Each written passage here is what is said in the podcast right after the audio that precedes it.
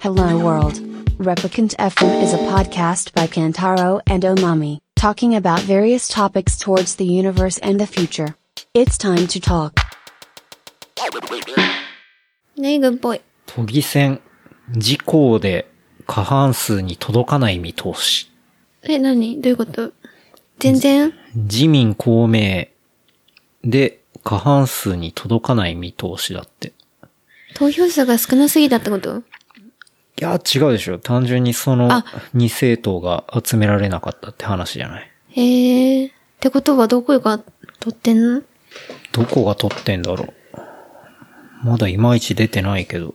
ああ、今グラフで見ると一応なんか、都民ファーストの会。まあ、保坂さんとかさ、中山さんって人じゃないうん。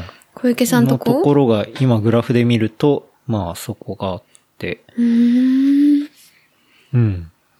民主党当時にえー惨敗した2009年の都議選の38議席を下回る可能性もあると。まあ今日は都議選行ってきたけどね。そうだね。あの、白黒のおじいちゃんとかどうだったかなそうね。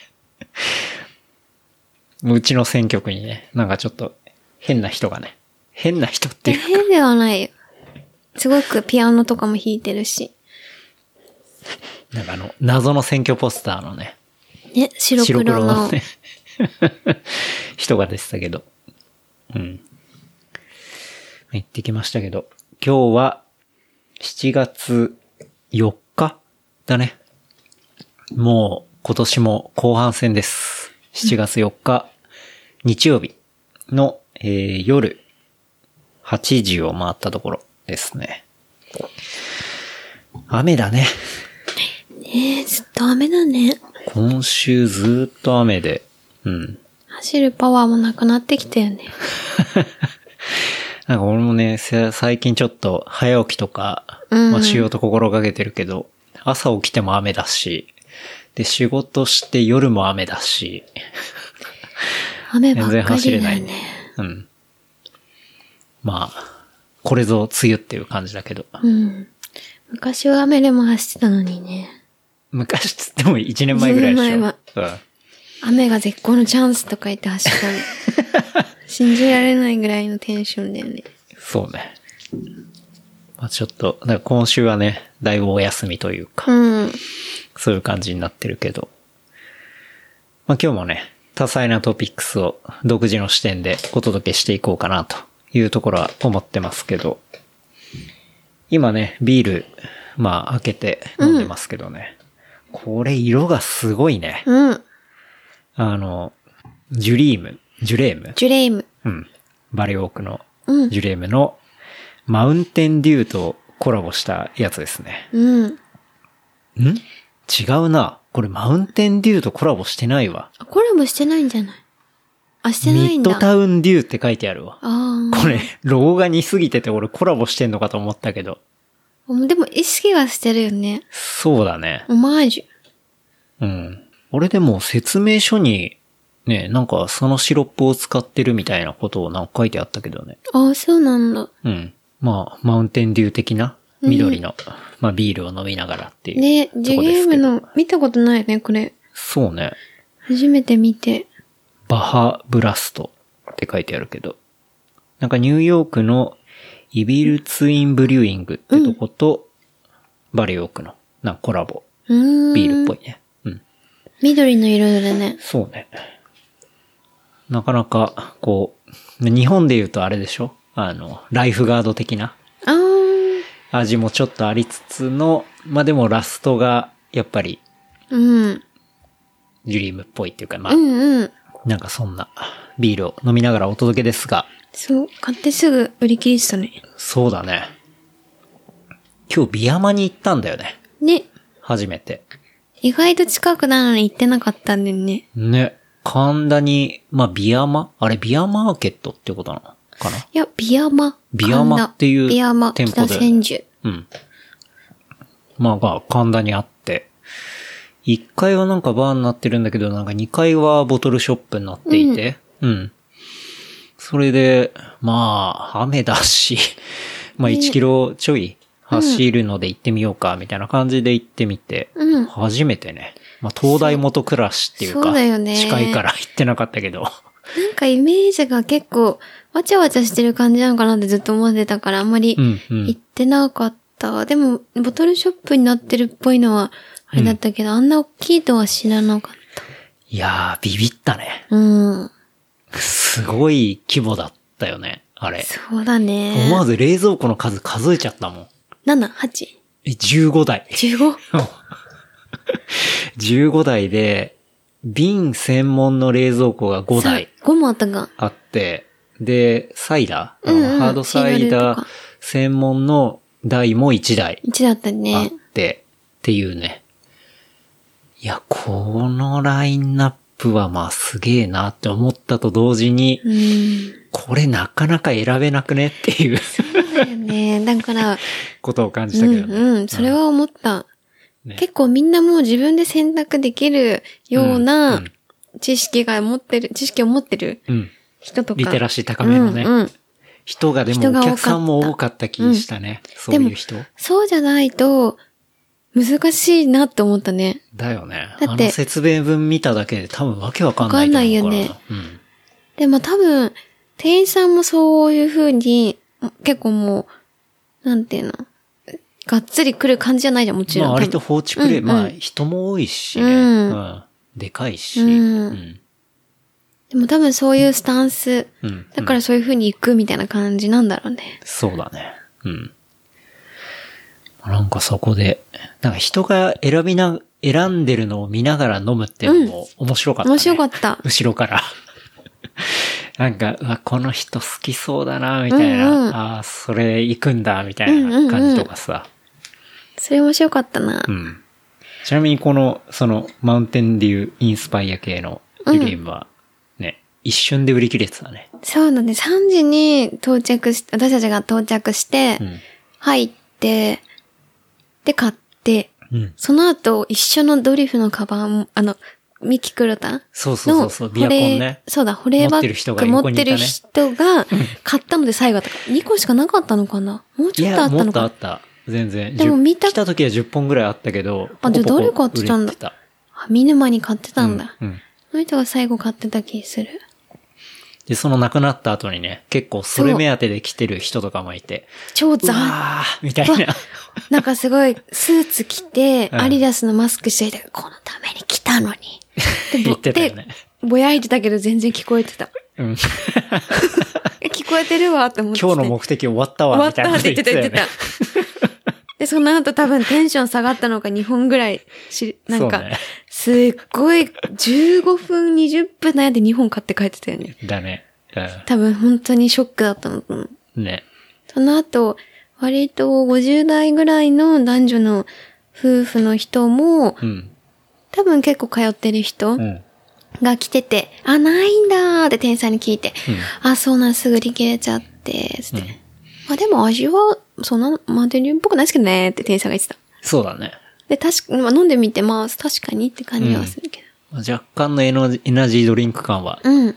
ちょっとは感じるけどね。うんまあでも、美味しいけどね。うん、美味しい。いやでもなんか見たことないのに、やっぱで、なんか、あ、これを、なんか大抵こう、飲んだことあるやつってさ、うん味がわかってるからさ、うん、うん。あ、これいいなってなるじゃん。はい。けど飲んだことないのにやっぱ試せるうん。みたいな面白かったね。そうだね。確かに。でもそれこも、れ見たことないな、うんうんみたいなやつとか、案外あったからね。でもそれもわかんないんだけどさ、飲んだことないから美味しいのかどうかも。うん。そう、でもなんか、いろいろね、やっぱ面白いなと思ったよね。そうね。まあ、クラフトビール、ね、あんだけ揃ってるうんっ。ていうね、ところがあって。まあでも、うん。ある程度やっぱ、レコメンドが欲しいと、人とかうん。はちょっとむずいかな、みたいいなやことはちょっと感じたけどね。むあずいと思ううんうんと、お客さんがやっぱ、割とビールが本当に好きな人っていうか、まあ、ビアリークうん。多かがっちょったね。と多いイメージが。神田に多い。そうね。神田に多いとか言 って。神田にいがち。神な田イメージ割と多いからね、うんそういう人ね。うん、うん。確かに。そう、でもなんか若い子も多かったなって思ったね。ああ、 20代。そうね。そう、ご飯の若い子も多いけど、なんか、その、秋葉原神田の客層でいう若い子って結構、なんて言うんだろう。あんまり、うん。なんて、わーわー騒いだりとか、うん飲み方が良くなかったりってイメージでうん結構偏見があったけど、うん多分ある程度ちゃんと、やっぱりクラフトビールの値段がするからさ、うんうんちゃんと常識のある飲み方ができ る若い子がいたから、確かに、あそうんまり若い子いたんだよな。なんかでも、そうそうちゃんと礼儀も正しいし、なんかしっかり、静かに、こう、いろんな、 多分めっちゃ好きなんだろうなっていう会話をしてたよね。うんうん。あすごい、なんか、うんそうそう、なんかだ、クラフトビールを飲む若い子もすごい、やっぱり、ね、うん。服装がいい、いいのかなって思った。ね。場所によるのかもしれないけどさ。そうね。だからなんか変に別にうるさくなくて。うん。うん。なとんか、そう。家の近くにこんなんあるんだと思ってね。ね、新たな発見だったけど。ねね。という感じで。うんまあそんなね、ビールを飲みながら始めてますけど。まあ前回ね、うん。 M さんの回がね、M さんね。うん。強烈でねす。ごい本名を言うと思って た。うん。言うと感じた。いや、もうすごい反響が、うん。そ反うだ響をよねね、。みんなからいただきまして。 出たくない人なんだけど、その後に。その後、別に。まあ全然いいんだけど。その後だからどうってのはないっすけど、いや本当にね、まあ僕自身も話しててうん面白かったし、面白かったねまあみんなのリアクションも本当に、例えば、なんだろう、まあその品薄のうんうんロレックスをまあ買うっていう話が、もうオーシャンズイレブンみたいとか、うんうんまあ実際ね、本当にルパンとか、なんか、007的なさ、うん。まあそういう話うんにもまあ聞こえた人もいる、いたみたいだし、うん。あとはまあ、エンバイヤーとかね、ネガティブな印象のテーマだったけど、裏側めちゃくちゃ面白いな、みたいな話とか。あとはまあ、とにかく勉強になるとか。うん。うん。まあ、そういうね、あの、感想をね、こういただいて、うんうん。なんか、すごい、あれを発信できて、僕も良かったな、と。うん。うん。 ね。面白い。だ結構案外ね、そう、なんか、投資とか、投機とか、なんかそっちのクラスターからもリアクションがあったりしたから、うん。ううんん。なんかそういう点でも、そう、なんか一個転売っていう話なんだけど、まあ、なんか変な先入観取っ払って、純粋にその事実だけちゃんと見ると、ね、単純にそういう投資投機的なうん。まあ、話っていうのも、まあもちろん含んでたりして、うん。まあそこに、こう、ものを見極める力とか、うん。そこにメディア戦略があったりとかさ、うんうんうん。 なんかそういうものも、まあ、付随していて、うんなんかすごい面白い回だったかなっていうのはうんうんそうだね思ったね。うん。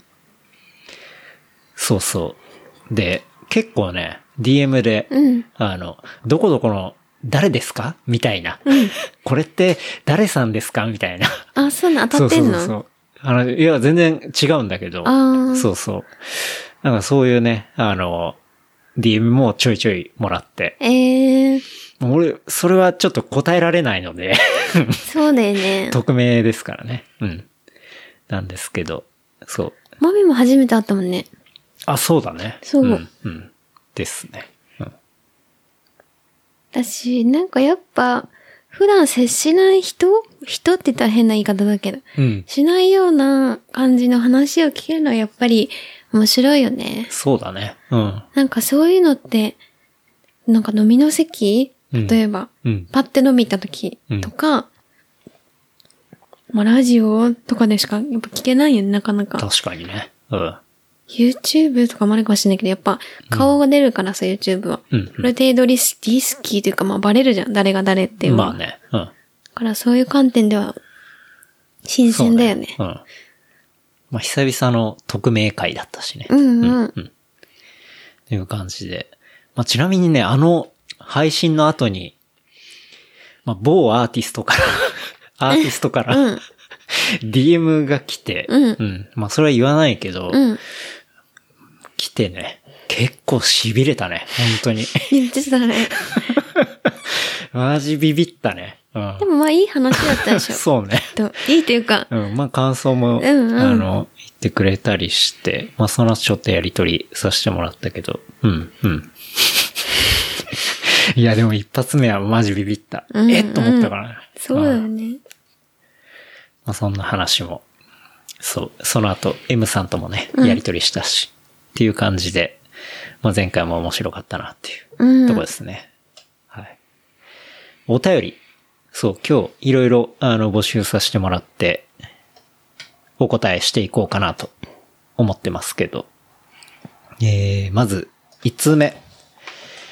えー、にょりーと申します。いつも楽しく聞かせていただいてます。推しは伯爵です。え洗濯機を我が家でも買い替えを検討しております。今回の買い替え時のポイントと比較機種と決め手を教えてくださいというような。なんで洗濯機買ったの知ってんのもうインスタちょっと上げたからね。びっくりした。 そうね。いやでも本当にね今、日は型番が写ってる写真をちょっと上げたぐらいだったけど。うん。まあ、まずあれだよね、注目すべきは、推しは伯爵っていうところだよね。あ、わかる。すげえ好きだ もん。伯爵、この間さ、そうちこのに間ね飲みに来て、うん。めちゃくちゃすごいもの持ってきたんだよね。そうね。そうだ、この間家で飲んだっていうのは、もともとあれ、萌香ちゃん。あの、ゲストに出てくれたうんうん萌香ちゃんが、なんか DM くれて、なんかのきっかけでくれたんだけうんど、うんまた。あの、萌香ちゃんも伯爵ファンで、うん。であ、、そうだったの伯爵と、あげおの人と飲みたいです、みたいな。名前なんかそういう話があって。 であげおの人って、 超ざっくりだな、みたいな話を、まあ受けながら、あ、じゃあ全然家で飲もうよ、うんうんうんみたいな話で、まあそのね、萌香ちゃん中東好きなんで、うんうんまあ中東好き。で、まあ萌香ちゃんあとはアートマネジメントとか、うんうんまあサイドでやってたりするんだけど、まあその萌香ちゃんと、まあ伯爵とうん、水木さんっていうね、その中東足立区上げを in 浅草橋っていうのをね、 っていうまあ飲み会をやったんだけど、うん。うん。まあ、その時にね、まあ、伯爵いろいろ持ってきてくれて、てか、なんで水木さんだったんだろうなって思って。てか、あげおの人っていうの俺、JJ さんと間違ってたかな。間違ってたかもな。割とかっこいいめって、かっこいいめって いうか、なんかお母さんが楽しみにしてたから、あその、伯爵で言ったらあげおの人で、わかんないけど水木さん系かっこいい統んだでけど言ったら JJ さんだもんね。うん、だからそこはちょっとわかんないわ。俺間違ったかな、ひょっとして。うん。それはみずきさんはか、かわいい、かっこかわいいと思ってるけど ね。どうしよう、もういかちゃん実は、ね、うち来てう、んあげおの人ってあれ JJ さんイメージしてて、あれ誰だこの違うおじさんはみたいでもお母さんに写真を送ってた。な。 ああ、あ、この人ねって感じして。あ、本当にうん。じちゃょあっとわかんないわ、けど。わかんないけ ど。わかんないけど。そうね。まあ、その時に伯爵がね、うんあの、持ってきてくれたのが、まあ、ストリートファイター2のね、うん。うん、ポスター。ポスターを持ってきてくれて、まあ、それはなんでかっていうと、伯爵はまあ、解体業をね、あの、兼サブリミナル俳優として、まあ、働いているので、こう、まあ、その解体業で、こう、ゲーム、もともとゲームの、うん、お店うんだったところを解体するっていうんで、まあ、当時物のポスターがいっぱい貼ってあって、うんで、出てきてて、で、ストーリーに上げてたのを見たから、もうくださいみたいな。うんこれ持って帰ってきてくださいみたい。あそうなのそうそうそう。それで連絡したら、あの、綺麗に剥がして。で、他にもいろいろね、うんゲームのやつ持ってきてくれて。うん。そう。で、やっぱ個人的に一番、ストリートファイタファー2、イターまあ、スト2だよね。スト2だよねうん。っていうのは、まあ、ちっちゃい頃、本当に大好きでやってたし、だし、しかもそのポスターっていうのがアーケード版のポスターじゃなくて、スーパーファミコンのポスターなんだよね。うんうん。まさに俺が本当にやってたやつだし、うん。で、しかもちゃんと下の方にさ、年号の91年で、うんうんあの、ライツのクレジットも載っててさ、91年だってもう30年前だよ。生まれてる、ないわ。え、ギリ生まれてんじゃん。1歳じゃん。ギリ生まれかも。ううんんうん。ギリ生まれ。 そう。そうだ。あれはかなりテンション上がったね。本当に。うん。学装しに行ってたもんね。そうそう。もうすぐ、まあ家の近くに、うんまあ、浅草橋のね陶芸フレームっていうう、んうん。あの、もともとは、えっと、江戸通りか、うんの路面にあったフレーム屋さんがあって、で、そこは今ちょっと引っ込んじゃって、まあ別の近くに移転したんだけど、まあそのフレーム、学装屋さんって結構よく個人的には使ってて、で、そこにまたね、お願いして、うん。うん。すぐ、学装しましたね。うん。まあ今は、あの、玄関のところにね、ね、うん、飾ってるんだけど、伯爵に感謝で。いや、ほんと大感謝。伯爵ナイスガイだよなうん。で、まあ、スト2ね、うん。の話すると結構キリないんだけど、うんうん。今日ちょっと言いたいのは、チュンリーの凄さうん。っていうところをちょっと言いたくて、チュンリーってわかるうーん、女の子じゃない。裸の人あ 裸の人はいないけど、 嘘。あの、チャイナドレス着たさ、女の子。そうそうそう。女の子。うん。女の子の。可愛い子だよねまあ、キャラクターで、うんそうそう。まあ、中国代表の格闘家。うん。で、まあ、設定としては、まあ、インターポールの刑事うん。なんだよね。ちなみに麻薬捜査官で。うん。で、まあ、ベガってさ、あの、こう、ハットかぶった赤い、うんうんうんでかい、まあ、最終ラスボスうんうん。なんとがいるなんくわだかけど、うん。そのベガの犯罪組織のシャドル1000人の、まあ、捜査官で、うんで、まあ、国際公務員みたいな、まあ、そういう設定なんだけど、うんだ結構固めの仕事で、うん。チャイナドレス着てない。そうそうそうそう。うん。で、このチュンリーっていうのは実はその、対戦型格闘ゲームで、うん。あの、初めての女性プレイヤーキャラクターなんだよね。あ、そうなんだ。世界的にも本当に初ええで、要は、それまでの格闘ゲームっていうのは男だったんだあよ、ね。ーザ男そうそうそうそうそう。だからストリートフ裸ァねイター2じゃなくてストリートファイターでも基本男ばっかだし、うんうんうん。で要は野郎が、チンコ出して戦うみたいなチね。ンコは出さない。いたよね、でも。原宿、原宿みたいな。えなんだっけ原始人のさ。いたじゃん。原、詩人の原、原始君原始君みたいなのいなかった。 ?PC 原人あ、かなうん。みたいなのとか。あれもチンコは出してないと思うけどな。うん。勘違いかな。発売できないと思うけどね。だから高橋名人も一応服着てるし。じゃあそう見えたのかなうん。まあまあ、そのう中でねだからそんな中で、そう、女性の格闘キャラ。で、しかも、その、なんていうの美人。単、まあ、当然美しくもあるんだけど、単純な、なんていうの女キャラで、サブキャラみたいな感じじゃなくて、うんほぼメインキャラみたいそうなね。もので登場してるっていうのがすごい意味があることうん、うん。でで、これ、そう、ペンの特集かなんかで30周年の時にあ見、たそ見う、たスト2の、うんうんあの、特集号が出た時に、まあ、開発の人たちが、こう、インタビュー記事みたいのがあったんだけど、なんかその当時、キャバ嬢がファイナルファイトって、まあ、またゲームがあるんだけど、うん。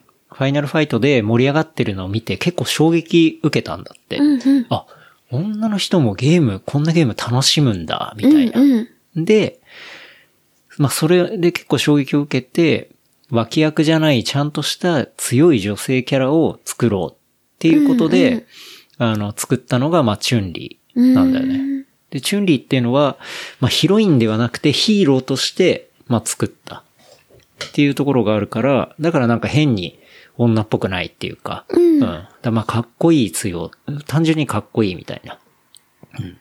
あ、でもそっか、その当時の91だからファミコンだもん。ファミコンもまだ出てないぐらいだよね。そう。まあスーパーファミコンうん。うん。時とかって女の子はピーチ姫のヒロインみたいな。うん、そうとそうそかうそう。、かわいい、守ってもらうみたいなのしかいなかったもんね、そうきっそう。とだから今と全然感覚が違うか確らかさ。にだって90年代のほんと最初の方だからね。女性は主婦やってるみたいな時いや代いだやもんね。言ったら本当そう本当いうに、うん、価値観だったと思うんだよ。だからそんな中で、こう、そういう女性ヒーロうんうん。ーを出してったってのが、すごい意味があったことだし、確かに。そう。で、実際結果、まあ当時のゲーセンで、大勢の男性に混じって、まあ女性がチュンリーを使ってたりとか、うんうんっていうことがあって。で、まあそれからまあチュンリーっていうのはシリーズを、まあその性別問わず楽しめるゲームへと、まあ進化させてったような、本当にキーキャラクターっていうか、うんうん。そういうものが、まあ、チュンリーっうん。ていうところで、まあちょっとね、俺結構その話がすごい好きで、うん。その、ペンで書いてたよね。そうそう。インタビュー記事読んだ時に。うんうんうんで、まあ、それが、まあ、まあ、その、チュンリーのうデビュー作ってのが、その91年の、まあ、ストリートファイター2っていう。うん。で、あの、そのポスターの真ん中にも、チュンリーはいるし、うんっていうね。まあ、そんなこともいろいろ考えながら、その当時のものを見ると、やっぱ、おーっていう、まあ、自分の経験もあるし、うんうん後々知ったうんストーリーとか。チュンリーのねうん今だったら女性キャラって当たり前にいるじゃん。うんだし、女性の e スポーツやる人とかもさ、スト2とかもまあいっぱいいるし、うんまあ今はスト5とかか。うんだけど、うん。だから結構本当にそういう、くさびを打ってったキャラクターってのがまあ30年前生まれたっていう。でも当時は全然知らなかったよね。あ普通に遊んでる時遊んでる時とかは全然知 らない。その後もさ、うんその時とかもそういう風な打ち出し方はしてなかったんじゃないしてたのかな打ち出し、そういう、あえての打ち出し方は別にしてないと思うね。うん、うん。後々時代が単純に一キャ乗っラクてターきとたしてみたいなこともあんのかなうん。あるかもね。うん。まあでも実際にしっかりバランスが整ったキャラクターだったりとかうんするし、まあ他にも面白いキャラクターいっぱいいるし、いたしね。うん。うん。ブランカとか。 うん。なんかはあれだよね、裸の。そうそう、上半身なんかわかる。る。もともとジミーっていう少年だったんだよね。あ、そうなのが飛行機事故で墜落してジャングルに墜落しあ、てブ、ランカになったんだ。で、ジャングルで育ったらなぜかあれになっあた。あ、そうなんだ。設定がむちゃくちゃなんだけど。 そう確。かに。でもガサツそうだもんね。ブランカって。でもさ、普通にもともと人間がさ、こう、ジャングルで暮らしただけで、ああはなんねえだろっていううん、どうかなところであるし、あとはまあ、インドで言ったらダルシムとかさ、うんうん。まあ、ヨガ、ヨガテレポートとかさこう、いう人でね、細く て。手伸びるとかさ、もう、なんだろう、うん。今、うかつにやったらちょっと危ないネタって確かいにうか、ね。っていうのがあるんだけど、でもなんか、それは、その国でも、なんだろうな、認められてたりとか、やっぱファンはいるしさ、うん。だからそういう、うまいバランスで奇跡的に成り立ってたっていうか、うんまあそれは時代もあると思うんだけど、そうだんだね。からスペインだったらバルログとかさ、うんうん。爪つけてるキャラクターいるし、タイだったらサガットっていう、うんうんあの人も普通じゃん。剣。あ、剣ね、剣はアメリカ、茶色髪。えっと、金髪ね。あ、金髪。うんあの茶色い髪の人は茶色い髪はガイじゃない赤いかな、うん。それその後、ストゼロとか、まあ、ファイナルファイトの方だけど。うん。とか。まあ、日本は竜と、あとはエドモンあ竜かドも。うんエドモンドホンダ。あ、あれね、お相撲さん。そうそうそう。お弱い人。弱くはないな。あれもね、あんまり使え使なうい。人が使うと強いよあ、。そうなの。うん。ちなみに、ミツさん、ずっとエドモンドホンダ使うからね。あ、すごい。いや、ずっと100、100列張り手してんの。うんうざすぎるんだけど。で、も遅いじゃん、ほん、あの人。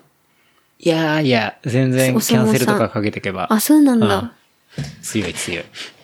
で、あと、百列張り手でゴリ押しされると、ガードでもかなり削られるから、あ、そうなの。うん。っていうね、もうちょっとスト2の話してるとキリがないんだけど、まあでも、そういうものがね、あの、やっぱり見ると思って。うんうん。まあでもあそうねの当時同じぐらいの年齢の人だったらみんなやってたと思うんだよね。うん、やってたと思うけど。まあそれが、ほら、あの、アニメ。えーっと、えっと、えっとね、ハイスコアガーハルだ。イスコアかあ、そうそうそう。であれがハイスコアガールにも当然繋がっていくし、うん。っていうさ、のがあって。まあちなみに、その後、まあ、いろいろなシリーズ出て、後々出てくるのが、要は X メン VS ストリートファイターっていう、うんうん。こうバーサスシリーズみたいなものが出てくるのね。で、それは、俺の中では初めてこう、アメコミに接触したタイミングっていうか、あ、そうなんだ。うんマーベルだったり、X メンとか、そういうものを知ったのは俺ゲームだったんだよね。ええー、X 面わかんないな、あんまり。で、その後に、マーベル VS カプコンっていうのがあって、うんうん要はあ、それは知そっう、キてャるプ。テンアメリカいたり、うんスパイダーマンいたり、うんで、その中に、まあ、ストリートファイターのキャラクターもいて、うんで、番組のこう企画でやってた木梨憲武、うんトンネルズの木梨憲武のキャラクターでノリマロってやつがえー中に入ってたりとか、タカさんはいないんまだあ。下そう、うん 高さんはいない。まあそういうのもあったりしてね。マスト2は割と個人的に本当に青春だったんで。そうだよね。マミはちょっと後か。そうだね。お兄ちゃんとやって切れて、切れてたのしか覚えてなまあ、い。喧嘩になるよね。すぐ喧 嘩。わかるわ。うん。あれ質問って一つ好きでしたとかだったっけ違う違う。そう、質問に答えよう。 あの、えっと、洗濯機。あ、伯爵じそゃうない、か。洗濯機です。洗濯機を我が家も買い替えしており、はい、購入ね。さい、あそうの、購入予定ってうんことだった。そう、洗濯機の話が質問です。洗濯機を我が家も買い替えを検討しております。今回の買い替え時のポイントと、えー比較機種、決めて教えてくださいっていうあ、でもそれ質問は、ですね。あれこだよね。れに答えないと。剣だよね。そもそも買う予定だったの、いや、まあ、なんか前もちょっと話したけど、その、家の家電アップデートしたい欲っていあうあ、か。それ言ってうたんか。そう。あなんそうかだそねういうモードに入っていて、で、まあじゃあ実際一番古いのはまあ洗濯機だったりするから。何年ぐらい使ってた一緒に住んでかいやらもう相当で、しょう。うん。住む前からだよね、きっと。うん、だ5、6年。 7、6、う 7?、ん。うん。で、いつもガタガタガタ、ガタガタって言ってて。なうんるかさいんだよねうるさいなーとか思ってたよね。ブブボボボボボってそう言ってて。彼も頑張ってるんだけど、なんかうるさいなと思あって。確かに、最新技術が好きなのに、うん確かにボコボコいて古いかもとは思った、そう最近。でもね、だから、その時も話したけど、なんか、こう、家にそんなに長くいなかったじゃないだってそう通だね勤もあったし。うん。だけど、家にいるとやっぱ気になるよね。 なんか特に今まで気にしてなかったものが、ああ、そうか。割とこう、意識が内側に向いてくるっていうか、うん、っていうところがあったから、あじゃあ洗濯機見てみようと思って、で、まあ、い近くね、ヨドバシもあるし、ヨドバシ秋葉、いろいろ見て、で、まあ、やっぱ新しいのがいいなと思ったから、うん。またね、ヨドバシ秋葉のその白物家電、いわゆる白物ってさ、冷蔵庫とか洗濯機とか、まあそういうものだけど、発売日前とかに、ポッて置いてあんの。あ、そう新なんだ。発売予定みたいなう。んうん。でさ、これもちょっとツイッターに書いたんだけど、その、アップルとかにさ、うん俺慣れてるわけじゃん。で絶対発売前になんか実機見れるわけがないじゃん。うんうん。もう発売日後に世の中に出て、うわ、これが新しいあれなんだって見るじゃん。それに慣れてる、この人間からすると、発売前になんであんのみたいな。でも、家電ってきっとそうなんいでや、すよ。そう、多分ね、売り方的にそういうサイクルでやってると思うのね。なんだけど、刺激が強すぎて、うわ、発売前じゃん、これもう、来月出るやつじゃん、みたいな。で、も見て、実際に触って、うん。あ、欲しいと思ったってことね。思った思ったあー。え、なんで決かっめけ手えなはと思ったし。決め手は決め手は、これね、洗濯機の決め手ってう、ん。いろいろ分岐していくんだけど、うんうんまずさ、洗濯機って大きく縦型洗濯機とドラム式の洗濯機で分かれるじゃない、ドラムは乾燥機とかもついてて、そうそうそうそう。こう、丸、なんて言うんだろう。横うん。横じゃない。えっと、フロントに、そう、あの、横開けの扉がついてて、うんうんっていうものが、まあ、ドラム式。で、縦型っていうのは上、こう、まあ、旧来のパカって開けるタイプのものを縦型っていうんだよね。ちなみに、縦型とドラム式ってこう、洗い方が違ったりするんだよね。あ、そうなの。そう。すげえなんか調べてたのそう、ね。めちゃくちゃ調べてる。だから、 あの、ドラム式って、割と、こう、近年っていうか、まあ、ここ5、6年で出てきた、まあ、人気になってるうんっていうところはあるんだけど、もともとドラム式ってヨーロッパ発祥で、うんで、なんでヨーロッパ、もう洗い方が違うのね、うんうんドラム式って。うんこう、横にドラムがあって、こう、縦に、まあ、回転させていくんだけど、んうんで、洗濯物がさ、巻き上げられて、落とされて、うん。っ。ていうので、叩き洗いっていうジャンルになるのね。いやいや。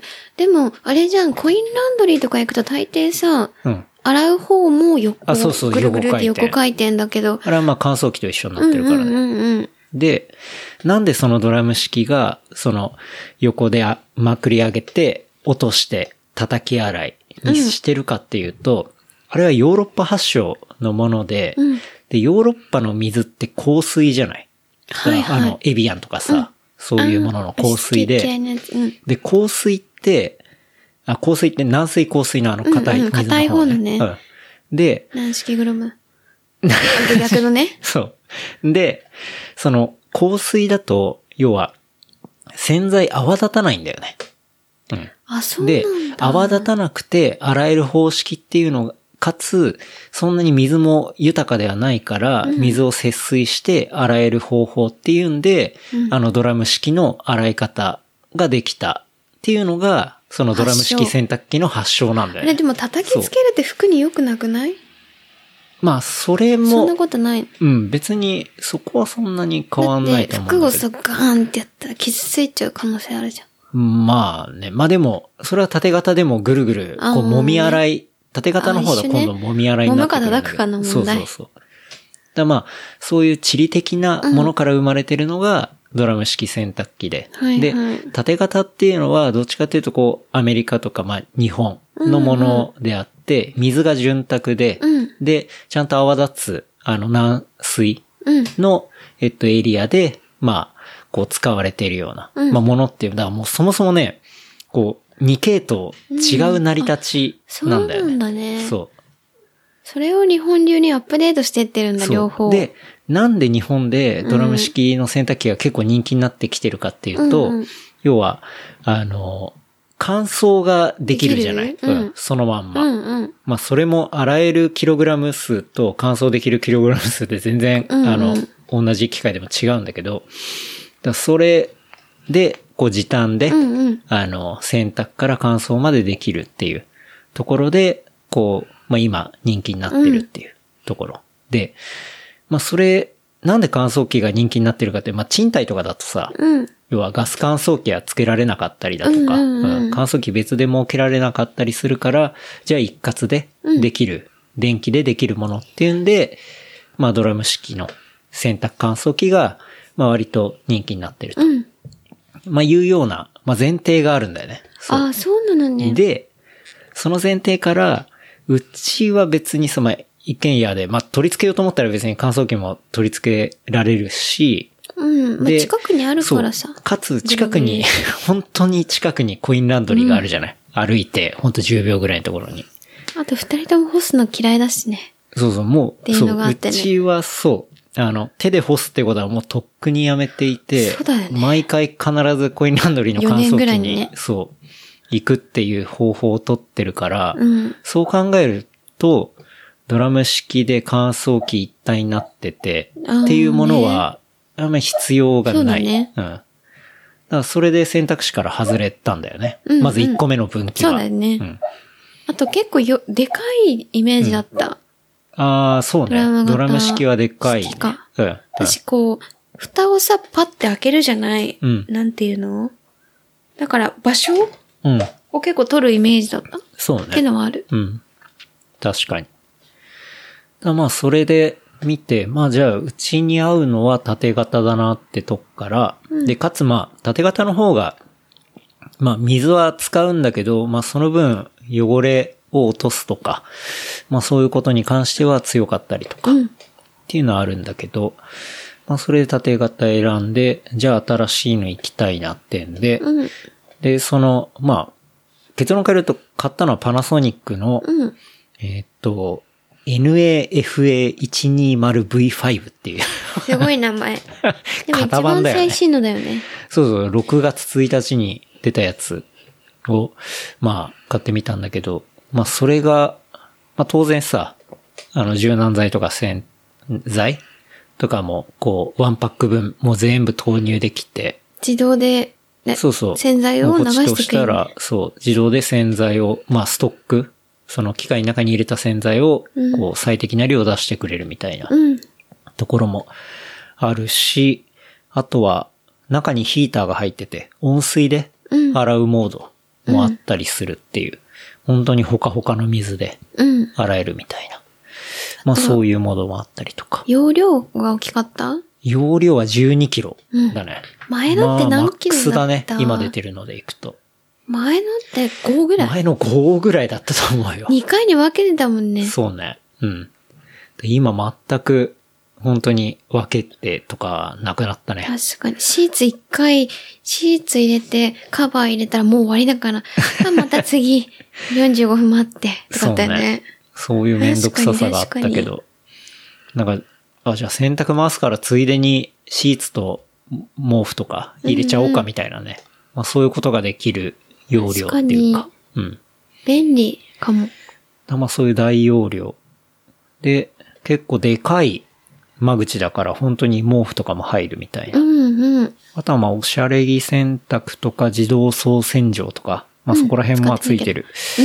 まあ、け使どってないまあ何より、ね、でかさと、うんその、もう自動的に洗剤入れてくれるっうん。ていうのがすごく楽だね。確かに、前、ジェルボール投げつけてたもんね。そうね。 投げつけてはいない けど。ぶち込んでたもんね仕。込んでたよね。うん。確かに。本当にさ、なんか、ジェルボールがさ、まあ、ジェルボールってのはアリエルのうんジェルボールっていうのがあって、まあ、あれも普通洗濯用とスポーツ用みたいなのがあって、うんあるあるまあ、スポーツ用はかなり匂いがきついんだけど、うんうんまあそういうものがあって、まあポンと1個入れたら、うんええまあ柔軟剤も、あの、適切なタイミングで溶け出すので、OK みたいな。うんすごいお手軽みたいなやつがあって。まあ出て、それ使ってたじゃない。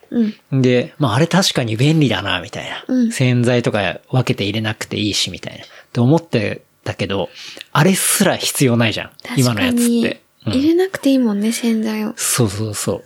最初に入れちゃえば、うんだいぶ持つってことだもようね。ね、1ヶ月以上余裕で持つと思うもんね。だから、本当にジェルボールとかってもう多分洗濯機が進化するとなくなるなっていうのは思ったよね。確かに。うん。本当に。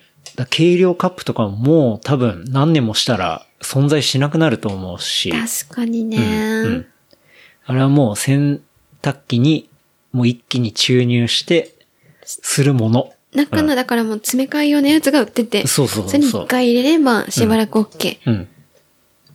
だから、測らないからバカでも選択できるってことよね。いや、だって本当そうじゃん本当。そうだよね。電源入れて、 スタートボタン押すだけでも、二つボタン押したらできるじゃん。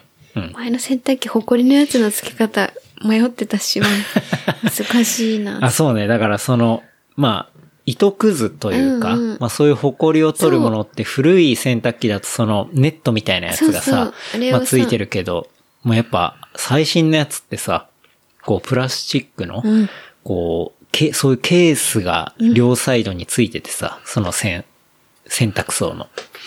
で、まあ、洗濯終わったらそれポコって取って、もう触ることなく、ポイって捨てられるみたいなさ。びっくりしちゃった。うん。ああいうのがついてて。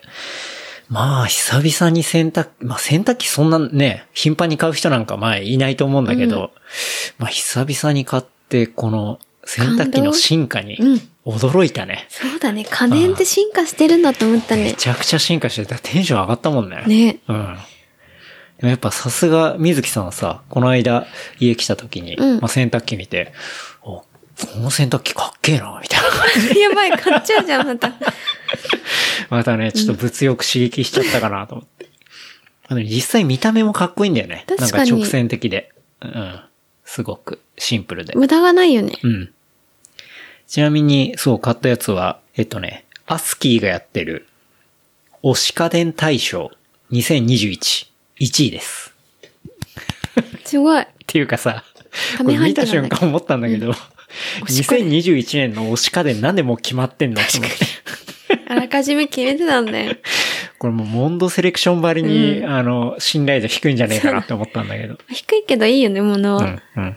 そう。っていうね、なんか洗濯機1個でも、すごく進化してて、非常に面白いなっていうね、ことを思って。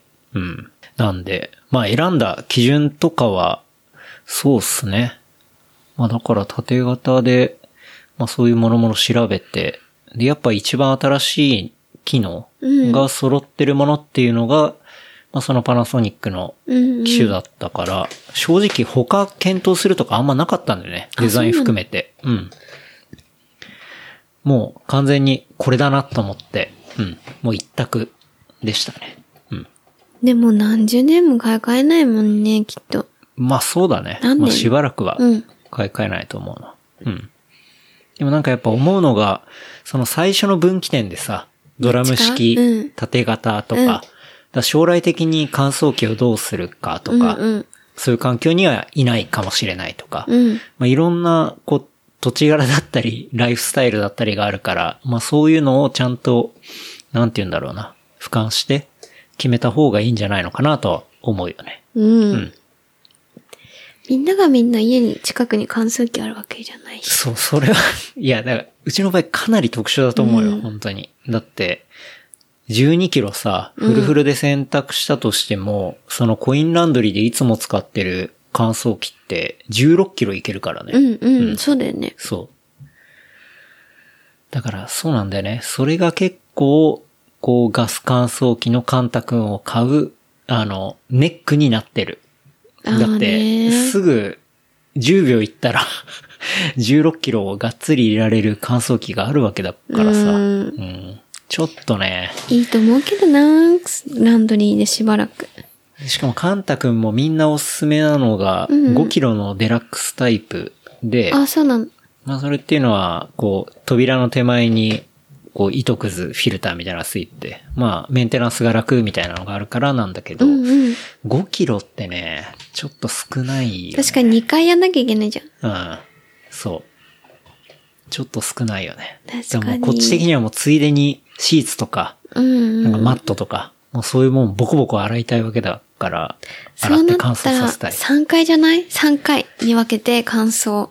それ、家で3回やってんのマジ時間の無駄じゃん。だったらもう、そうだね。 ランドリーに打ち込んだ方がいい、ね。だからランドリーが潰れたら買うわ。かにみたいな感じかあそな。こ人今気ちょだっと。からな。うん。確かに。ちなみに16キロってまだちっちゃい方で、ランドリーからすると。あもの、っと大できいのかい乾燥機あるじゃん。あれ30キロ入るからね。 あ、そうだね。そう。確かに。っていうね。まあそういうものがあるんで。うん。まあでも、そうね。家電は面白いなって思ってるね。うん。確かにね。すごい。進化がすごい。今まで目つけてなかったよね、家電に対して。そうだね。そう。そうだようね。ん。で、今、冷蔵庫も、電子レンジも見てる。見てるね。楽しいなと思 って。家電面白いなと思って。確かにね。生活を豊かにはするよね、すごく。そうね。まあ、ゆとりが生まれるというか、うん、まあ、そういうところではあると思うね。うん。まあ、食洗機もそうだし。 うん。ね。はい。っていう感じですかね。いや、家電話は尽き、ね、ちょっと尽きないけど、 今興味があるっていうね。おところであるんで。うん。あれですけど、まあ、ちょっと前に石垣島にね、行ってきたね。うん。あ、ねそう、あれ、お便りいやい違うや、あお別ね便りじゃないけど、うんううんん普。通に行ってきたね。で、また石垣行って、慎吾石垣とね、うん。あって。うん。まあ、ちなみに慎吾石垣ってさ、俺ら慎吾石垣って呼んでるけど、本人多分ね、一切慎吾石垣に 関して触れないよね。そうだね。そういえ ば。あれな多ん分だね、よ。本人あんま気に入ってないんじゃないかなと思うんだうよね。ーん。知的。だってあれだもん。慎吾にしなりをもじってさ、あの、はい覚えやすいからさ、慎吾さんってやんだけど、そうそうそううんあ、なんか、こう、多分覚えにくいから。慎吾石垣で携帯に覚えると分かりやすいよね。そう、ん多分、ケンが普通に慎吾さん、石垣っていう風に多分入れてたんだと思う。あ、携帯にそうそうそう、多分。あ、それで、、あ、慎吾石垣かられ連絡来て た。普通に悪気なくさあ、マジの悪気なくあ、そのまま読んでさ、あ、でも来てるみたいな感じで、そっから、あ、慎吾西成みたいな、こ う、西なんかに、そうねぽいね、みたいな。でも覚えやすくてさ、キうんャッチーなのよ。うんうんまあそんなね、慎吾石垣とそうそう、慎吾さんってね。あって、まあ今回宿は部屋日で取って、うんもう本当に行く3日前ぐらいうんだね。に取って、なんかあれね、本当に庭が広くて、うんまあ今回も石垣島の北の方に泊まったんだけど、うんうんまあ裏庭もあって、で、プライベートビーチみたいな、うん。まあ、ものもあって、すごいいい場所だったんうだけど。んううん。んで、全然高くないしね。うん。うん。っていうとこで、嬉しい。まあ、初日はそうね、そうだね慎吾さんがサンセットうんカヤック。カヤックうん青の洞窟行って、で、サンセットを見ながら、こうカヤック、ね。うん、体験するみたいなのがあるから、どうすかみたいなので。うん言ってくれてねあじゃあぜひお願いしますってんで行って。あれはね、なかなか面白か面った、白かったよね。うん、うん。ね。こう、なんていうの、やっぱりあの時って本当に波がなくて、めちゃくちゃなかったよね。うん穏やかで、いや、こんなに波なくて綺麗に見えるの、なかなかないっすよ、みたいなね。こんな感じで。そう、まあ、前編通してね、天気は良かったんだけど。うんうんでも、そのカヤックの、あの、なんだろう、ツアーか、うんは、シンゴさんのところしかやってないですよね。そうそう、サンセットで、かつ、青の洞窟うん。が入ってるツアーっていうのは、石垣島でも、そう、うん慎吾さんのとこだけ。っていう話はしてたね。うんうん。だからまあもう一組カップルはうん、まあ普通にいたりして。で、ちょっと、俺らはまあ友達枠みたいなうんうん感じで参加させてもらったんだけど。うん。まあそっちの二人もね、楽しそうだった楽し。しかった。うん。でまあちょっと特徴的なのが、その青の洞窟入って、まあ奥に行って、まあ慎吾さんがいろいろね、話をしてくれるっていうセッ。ション。ね、ことがあって。で、まあ、それっていうのは、こう、まあ、沖縄うん。の、伝こう統の的そうそう、な。伝統のものだったり、うん。こう、考え方だったり、うんうんなんかそういう話をしてくれて、なんか、俺は、多分あれは、一部分は、まあ、収録の時にもうん話したりとか、そうそう、そういう内容だったりしたから、うん。あれだったんだけど、まあ、初めて聞く人とかはね、なんかすごい、珍しいというか、普段聞けない、面白かったんじゃないかなと思ってね。うん。で、まあその話終わって、で、まあ外に出てってね。で、また漕ぎ始めるんだけど、若干あの、日が、苦し さ。ところはあった。う、若干ねいや、その苦し、さうん、日が、 だいぶ落ちかけてて、近くしたけ危ねど、え危ねえみたいな。そうだね、めちゃくちゃ綺麗だっうた。ん。う。うんん。っていうね、ことがあってね。うん。なんか、い楽しかったつもやっぱり思うけど、夕日のベストタイミングを見れるのって、なかなかないよねっていうのをさ、ずっと言ってるんだよね。そうね。なんかこう、どこに行っても、うんやっぱり、なんて言うんだろうな。普段見れないじゃない、うん夕日がすごく綺麗に落ちる瞬間って。うん。はい。だからその旅で結構重要視してるじゃん。そう二人だとねも。。 一番重要視してるかも。なんでそこなのって話なんだけど、 やっぱそういうとどっか綺麗なとこ、なんていうの、どっか行かないと見れないから、必ず日落ちるし時間を調べて、うんそこを必ず時間、まあスポット見つけてね。スポットうんうん必ずスケジュールに入れて、うん。っていうのをさ、やっぱ、やってるよね、毎回。やるね。やっぱ日の入り、日の入りだよ日の入ね。りか日なの入り。うん。だあサンセットいいサンセットかね。うん。って、そう。なんかやっぱその瞬間でしかなくて、日によって違うから、うんだから全然その旅行の中でも見れないっていうのも全然あるもんね。やっ天ぱち気ょもあっとれ曇っばてたり、とか。そうそう。ほぼく、大体さ、曇ってるじゃん、やっぱ。そうなんかなん、てそうね。雲が邪魔するじゃん。うんそう、雲が邪魔する。別に曇ってないんだけど、落ちるところで雲が邪魔するっていうパターンはあるから。これ何年もさ、本当に4年、そう、いろんな島行く中でも全部やってるからね。日本も海外も、うん。なんかそれずっとだよね。そうねしかも毎回、うん毎日行ってる時、だからそれでベストタイミングで見れてなかなかやっぱないんだそうなかなかないんだど。けど、それが条件が揃って、めちゃくちゃ綺麗に見れた時がすごいんだよね、やっぱ。いやすごいうんめちゃくちゃ感動するからめち。ゃくちゃ感動するし、ああ、なんか生きてるなって思 う。よね。そうなんだ。あ、なんかいいなって思うのよ、やっぱでも。ああまあね。うん。だからなかなか綺麗に見れないからこそ、みたいなところはあるよ価値みたいだねうんあ、まあ今日はこれぐらいか、みたいな、うんはな感じで終わる時もあるし。うん、うん。だから、そうね。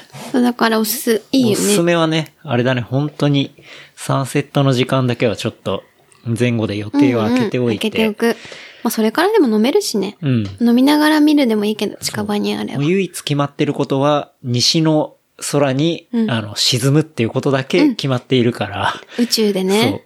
そう。そのあ世西界での方角で綺麗に見えそうなところっていうのをこうマップで探したりして、で、そこに行って、まあ時間調べてうん見るっていう。ねうん。あれはおすすめだね。うんだからまあそれが今回は、まあちょっとカヤック乗りながらとか。うんあとは、まあプライベート BGM はちょっと見たし、うん。とか。っていうところはあったね。そうだね。でもなんか今回のその石垣の滞在は、めちゃくちゃ、めちゃくちゃいいプラン。まあさうんもちろん慎吾さんがいてなんだけど、そうねうんなんかこう、えっと、山も好きじゃない、うん海も好きじゃないうん。で、走るのも、ランニングも好きだし、で、飲むのも好き、で、ゆっくり過ごすにはめちゃくちゃいいプランだったのではないかと。前もそうだったけど。そうだね。今回はなんかめちゃくちゃそう思ったな。その日、火薬終わって次の日っていうのが、まあ、慎吾さんが、また夕方ぐらいか、に、えっ、そうだと、ねちょっと山登りましょ行こううっみたてい言なってたね。から。ああ、トレランスか、みたいな感じで。あまあ、全然そういう感じでも行けるし、みたいな感じでうんう、ご一緒に行って、まあ、小走りで登って行って、そうそう、その、が夕方だったから午前中とかは、うん。まあ、海に入ったりしてたけどね。そうだね、海探して、うん、うん、うん。そうね。血のけるして、うん。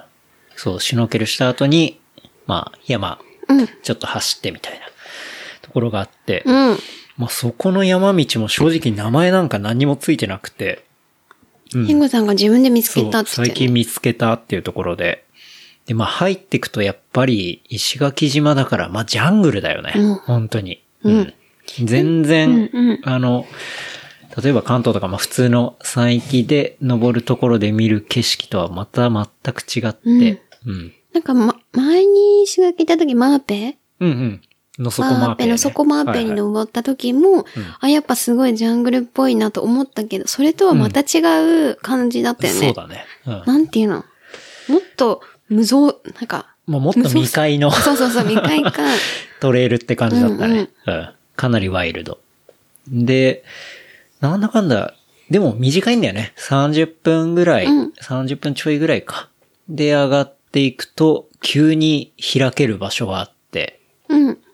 石が、こう、いい感じにその崖から突き出てて、そうねうんで、まあ、そこからカビラ湾とか、うん。まあ、湾を一望できて、こう、まあ、いわゆる絶景だよね。うんうんカビラもだし、その、なんだろう、他の北の方の海とか、うん。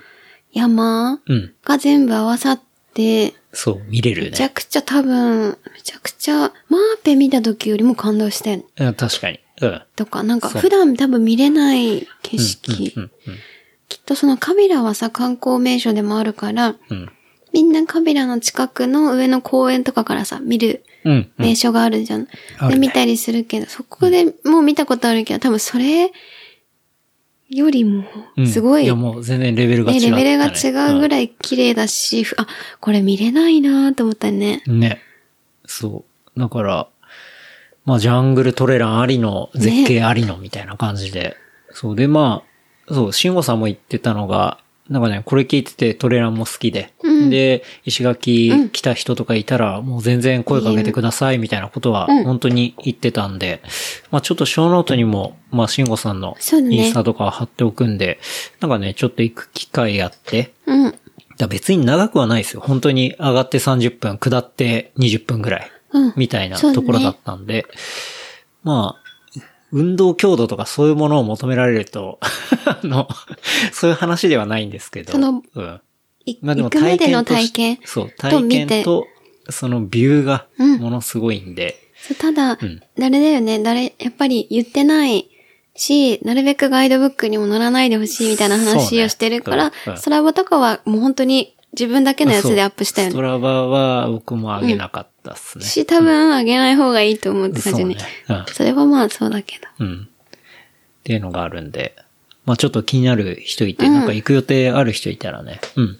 いいと思う慎吾さんめにちゃめち連絡してもらったら教えてくれるんじゃないかなっていうのは思いますけどね。うん。本当に、もうずっと入れるなって思ったもんね。うん。景色を過ぎて。本当だよね。うん。だし、そうそう、なんか、普通のさ、トレランシューじゃない、普通のランシューで行ってたじゃん。そうだあ、ね。足が痛い って。でもそれじゃなくてトレランシューズだったら普通に痛くないと思うけうど。ん。確かにね。ね。あとはまあその後翌日とかも潜りのスポットとかうんうん。いろいろ、またこれも独自の、うんこう、開拓された、まあ、ものを言ったりして、一、個は離岸流がすごくて、うんうん。結構何人も死んでるようなところ、 そうだね。ああまあ、そうだね。そう、があって、途中監視員のだ人からちょっも来てて、と、そうね。そうそう、しここは危ない、結構、ね。うんそう、だから事故多いから素人でここで場所行っちゃうと行って、ね、死んじゃっても嫌だからあんま言わないですけど、そう、なんかちゃんそうだとガイドの人と行くんだったら、すごいいい場所があってめちゃくちゃ綺麗だったりしたし、あとは、そうね、大崎ビーチ慎吾さんが上から、こうまあ、Google マップとかで見て、うん。で、気になる場所があったから、ちょっとそこ行きたいんすよね、つって、まあ教えてもらった場所っていうのが、要はビーチから600メートルぐらい沖なんですよね。うんうんだから、往復で1.2キロ泳がなきゃいけないんだけど、まあそういう場所にあるスポットに、まあ泳いで行ったんですけど、まあそこがすごくて、うん。まあサンゴだらけ。で、なかなかこんな景色、今までいろいろ潜ったけど、見たことないなってぐらいの、うんうんまあ、ところを見れたりしたんで、うんそうね。だから、まあ、その景色うん。と合わせて、うん、いろいろ、まあ、体力に自信があれば、うんそういうところも案内してくれるんじゃないかなとは思うだけかどらね、。海に、山に、景色うに、んサンセットにで、まあなんか頼めばね、いいツアー、うんうんまあその一部分だけでもさ、うん。割といそうねすごくいいと思う。うん。っていうのがあって、まあ、最後はシャワー代わりにね、あの、滝浴びて、ううんんうんジャンプして。そうね。あそこも粋な計らいがあってね、うん面白かったよね。しようかなうん。なんか、産後つながりでいくと、うんワクチン接種をね、明あ、日、やるそうね。だね。なんで産後つながりなのそう、産後つながりなんでかっていうと、その、受けるっていうか、その職域接種を、はいはい要はオーガナイズしてるうんうん。ところっていうのが、コーラルキャピタルっあ、ていう、そうそう。まあそういうベンチャーキャピタルの会社がやってるところだあね、。それ、そうだよ。マミの会社の、そうあれだもそんうそう。あ、その意味のか。の投資元。だからコーラルって。あ、そういう意味ね。 ちょっと遠すぎた。産後。遠くてわかんなかった。 はいはい。そうそうそうだ。ねだからそのコーラルキャピタルっていうところが、そうね。まあマミーが今一部働いている会社に多分投資してるんだよね。ベンチャーキャピタルだから。うん。っていう、まあそういうね、えー、 まあ投資してるベンチャー企業とか、およそ1100社の従業員と家族合わせて、まあ2万人ぐらい。うん。っていうのを対象に、まあ、集団接種を、まあ、そのコーラルキャピタルが、うん。先月の23日かうん、に始めたと始まっ、うん、いうところで、まあ、たまたまマミがね、まあ、そこに該当するというところだったんで、もう僕もマミの家族というところで、そうそう。そうそう、予約できて、まあ、明日受けてきますと、うん。うん、いうような感じだね。うん。そうそう、石垣、石垣も4月1日からさ、うんワクチン接種かのなんか、証明書か陰性、うん PCR の陰性がないと、はいはいっ。ていうのできたよね。あ、そうなんだ。あじゃあまあ、次行くときはワクチンなってるから、ね大丈夫だね。うん。なんか、それをや、えっと、受けな、それを該当しなくても罰金はないけど、うん規則としてみたいなの書いてたよね。ああ、それもまた微妙な話だけど。うん。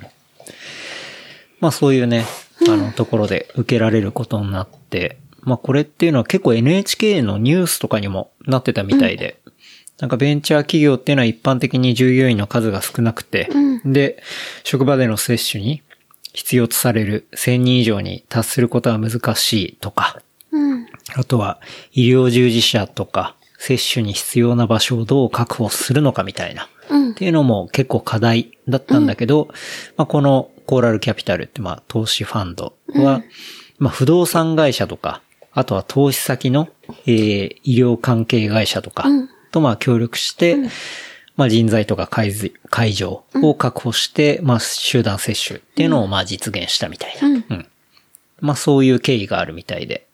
で、まあこれをメインでやってるのが、吉沢都さんっていう人なのかな、が、まあ、今回の接種で得られたノウハウをネット上で、まあ、無料で公開して、中小企業のワクチン接種を後押ししていきたいみたいな。うん。まあ、そういう、こう、意図もあって、こうやってるようなものっていうことね。うん。うん。まあ、実際に接種開始3日、実施して分かった職域接種の要点みたいな感じで、結構無料記事もしっかりうん公開してて、まあ、読んだんだけど、これめちゃくちゃ大変だね。企業側がやるのは。うん。やばいよ大変だと思う。本当。に。そっか。うん。保健所でも区でも大変なのにね。うん。めちゃくちゃ大変だなと思った。なんか、ワクチンを、どれだけの量、どの日に、どの時間に回答するとかさ、うんうん。であとは連絡手段とか予約のシステムとか、で、場所、人員。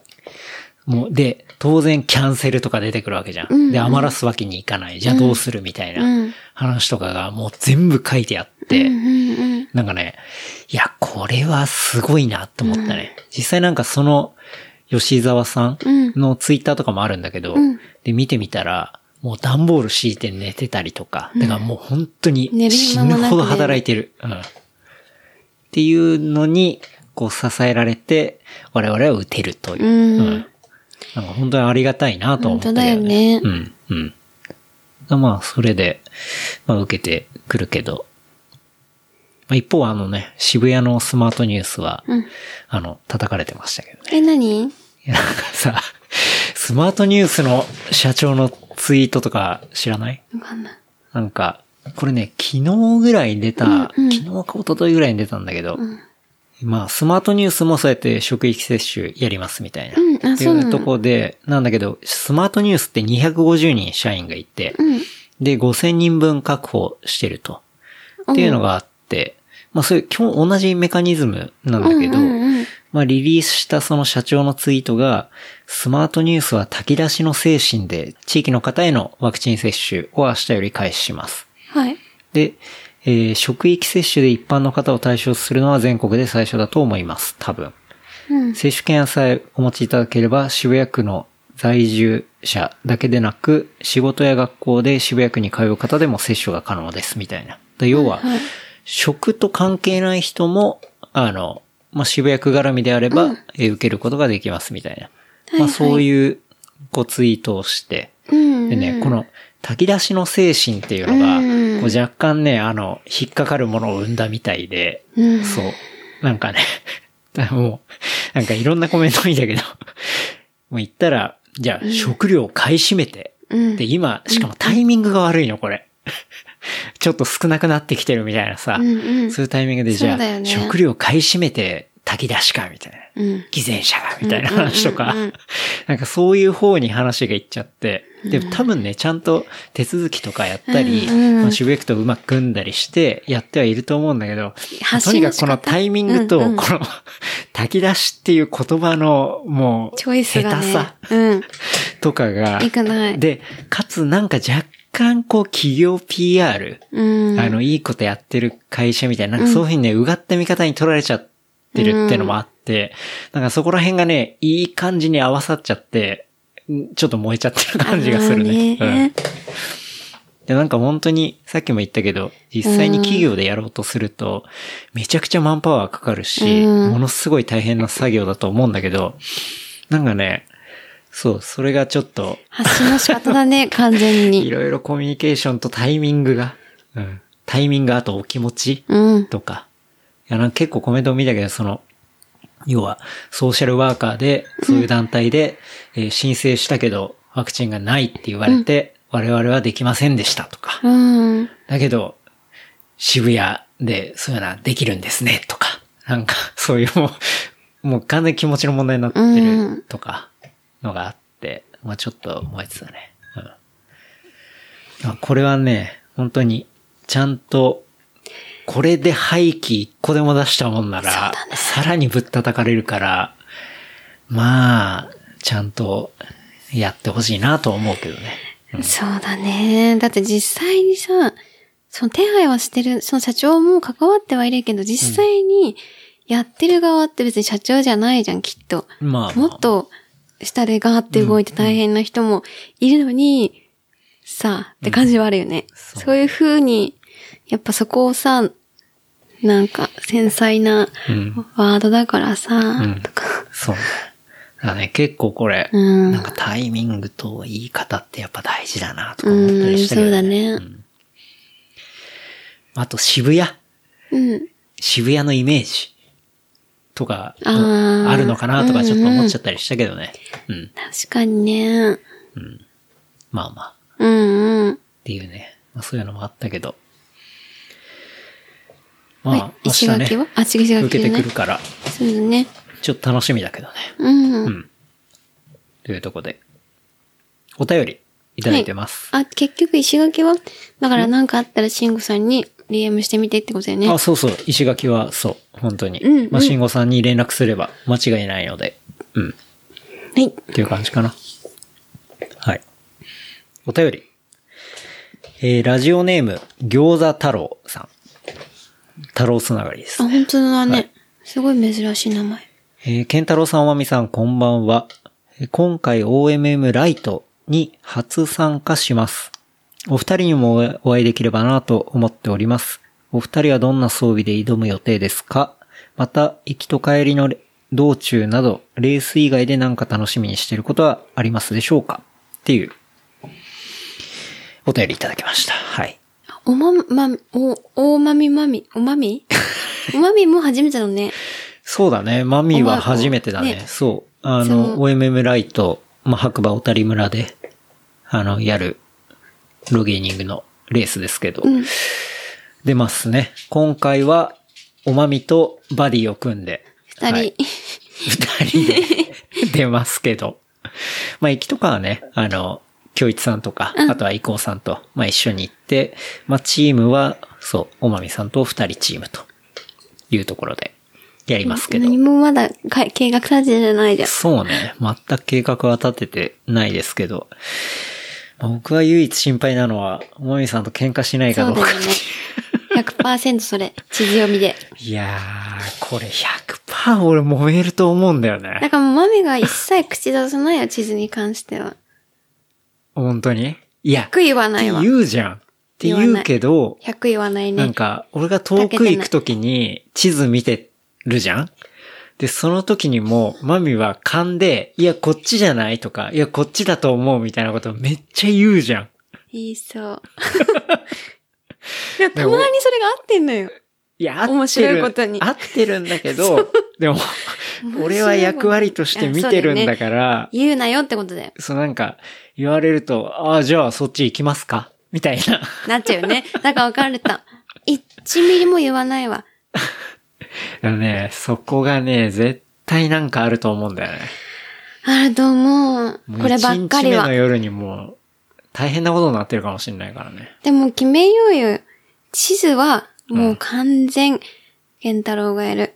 でも、さ、それか俺、正直、うん。もうだってあそこの白馬おったりの OMM ライトってもう3回出てんのね。うんうん。正直若干土地感もあるからさ。あ、じゃあいいじゃん。いや、で、うん俺が単純に読んでそこをめがけていくだけだと、マミ多分あんま面白くないと思うよ。本当じゃあ、マミが地図読み勉強して、マミ主導で行でく、正直ライトってそこまで地図読みっていうか、うんまあ普通の道路もあったりするから、うん。なんだろうな。割とマミメインで、いやー、俺いやー俺アドバイスや揉めるな。いやー、この歴史的な方向音あ痴じゃあがぐー最最初は俺がやっぱがマいッいとプやっ思うたな。方がいいか。まだ Google マップ携帯回してるぐらいだから今でも。 Google マップですらマミあんま使えてないからな。携帯回して、あ、また喧嘩になるぐらいだ から。なんで携帯回すのってところで怒られてまたブーって言ってるぐらいだから。そうだね。確かに。 まあね、俺ほんとそこだけが心配。私もいやだから本当に行き帰りの道中、楽しみな。道中とか、まあそういう楽しみにしてることっていうのは、まあやっぱカレーだよね。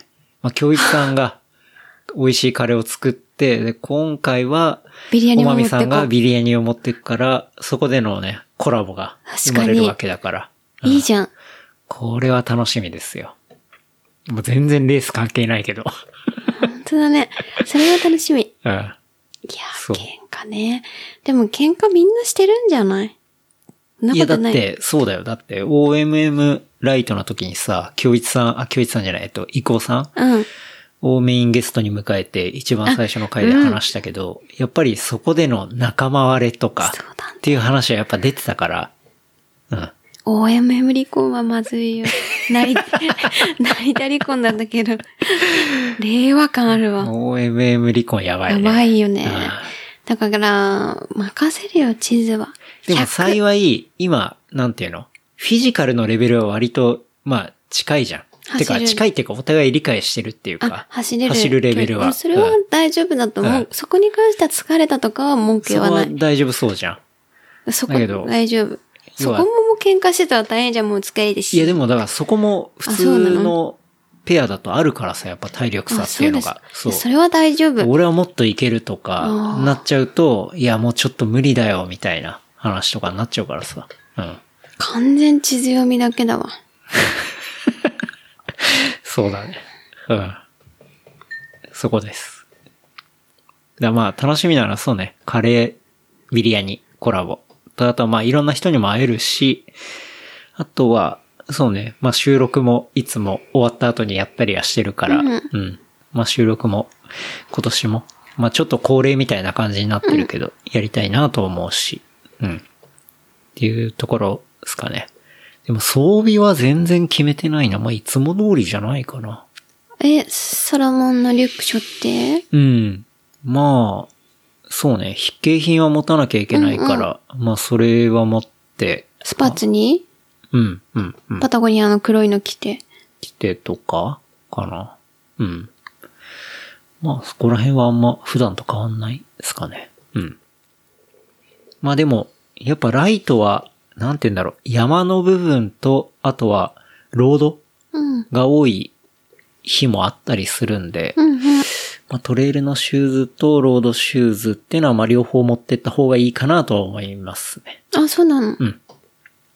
正直、去年のやっぱ2日目とかはかなりロードばっかだったから、うん、そうなんだ。そう。結構日によって、カエル。そうそうそうそう。要は、高得点があるエリアが山側なのか、町側なのかで、うん。だいぶ変わるから、うん。なるほどね。っていう感じかな。うん。うん。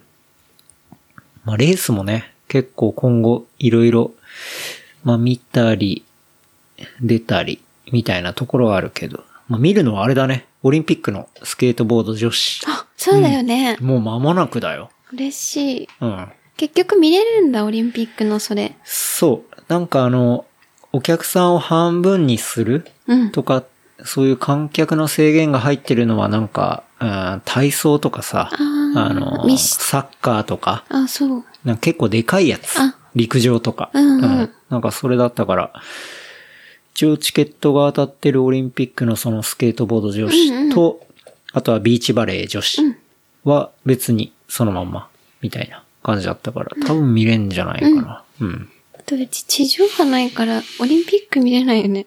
普 通の。そういえば。まあ何かしら方何かし法はらあでるで見しょれるか。うん。っていうのを、まあ見たりっていうところで行くと、それがあったり、あとは、軽井沢トレイルランニングレース。43キロ。あ、これはエントリーしましたね。水木さんと。おまみも。うん。うん。エントリーしそまれ、した。いつだっけ ?9 月これは9月4日そうだ。です。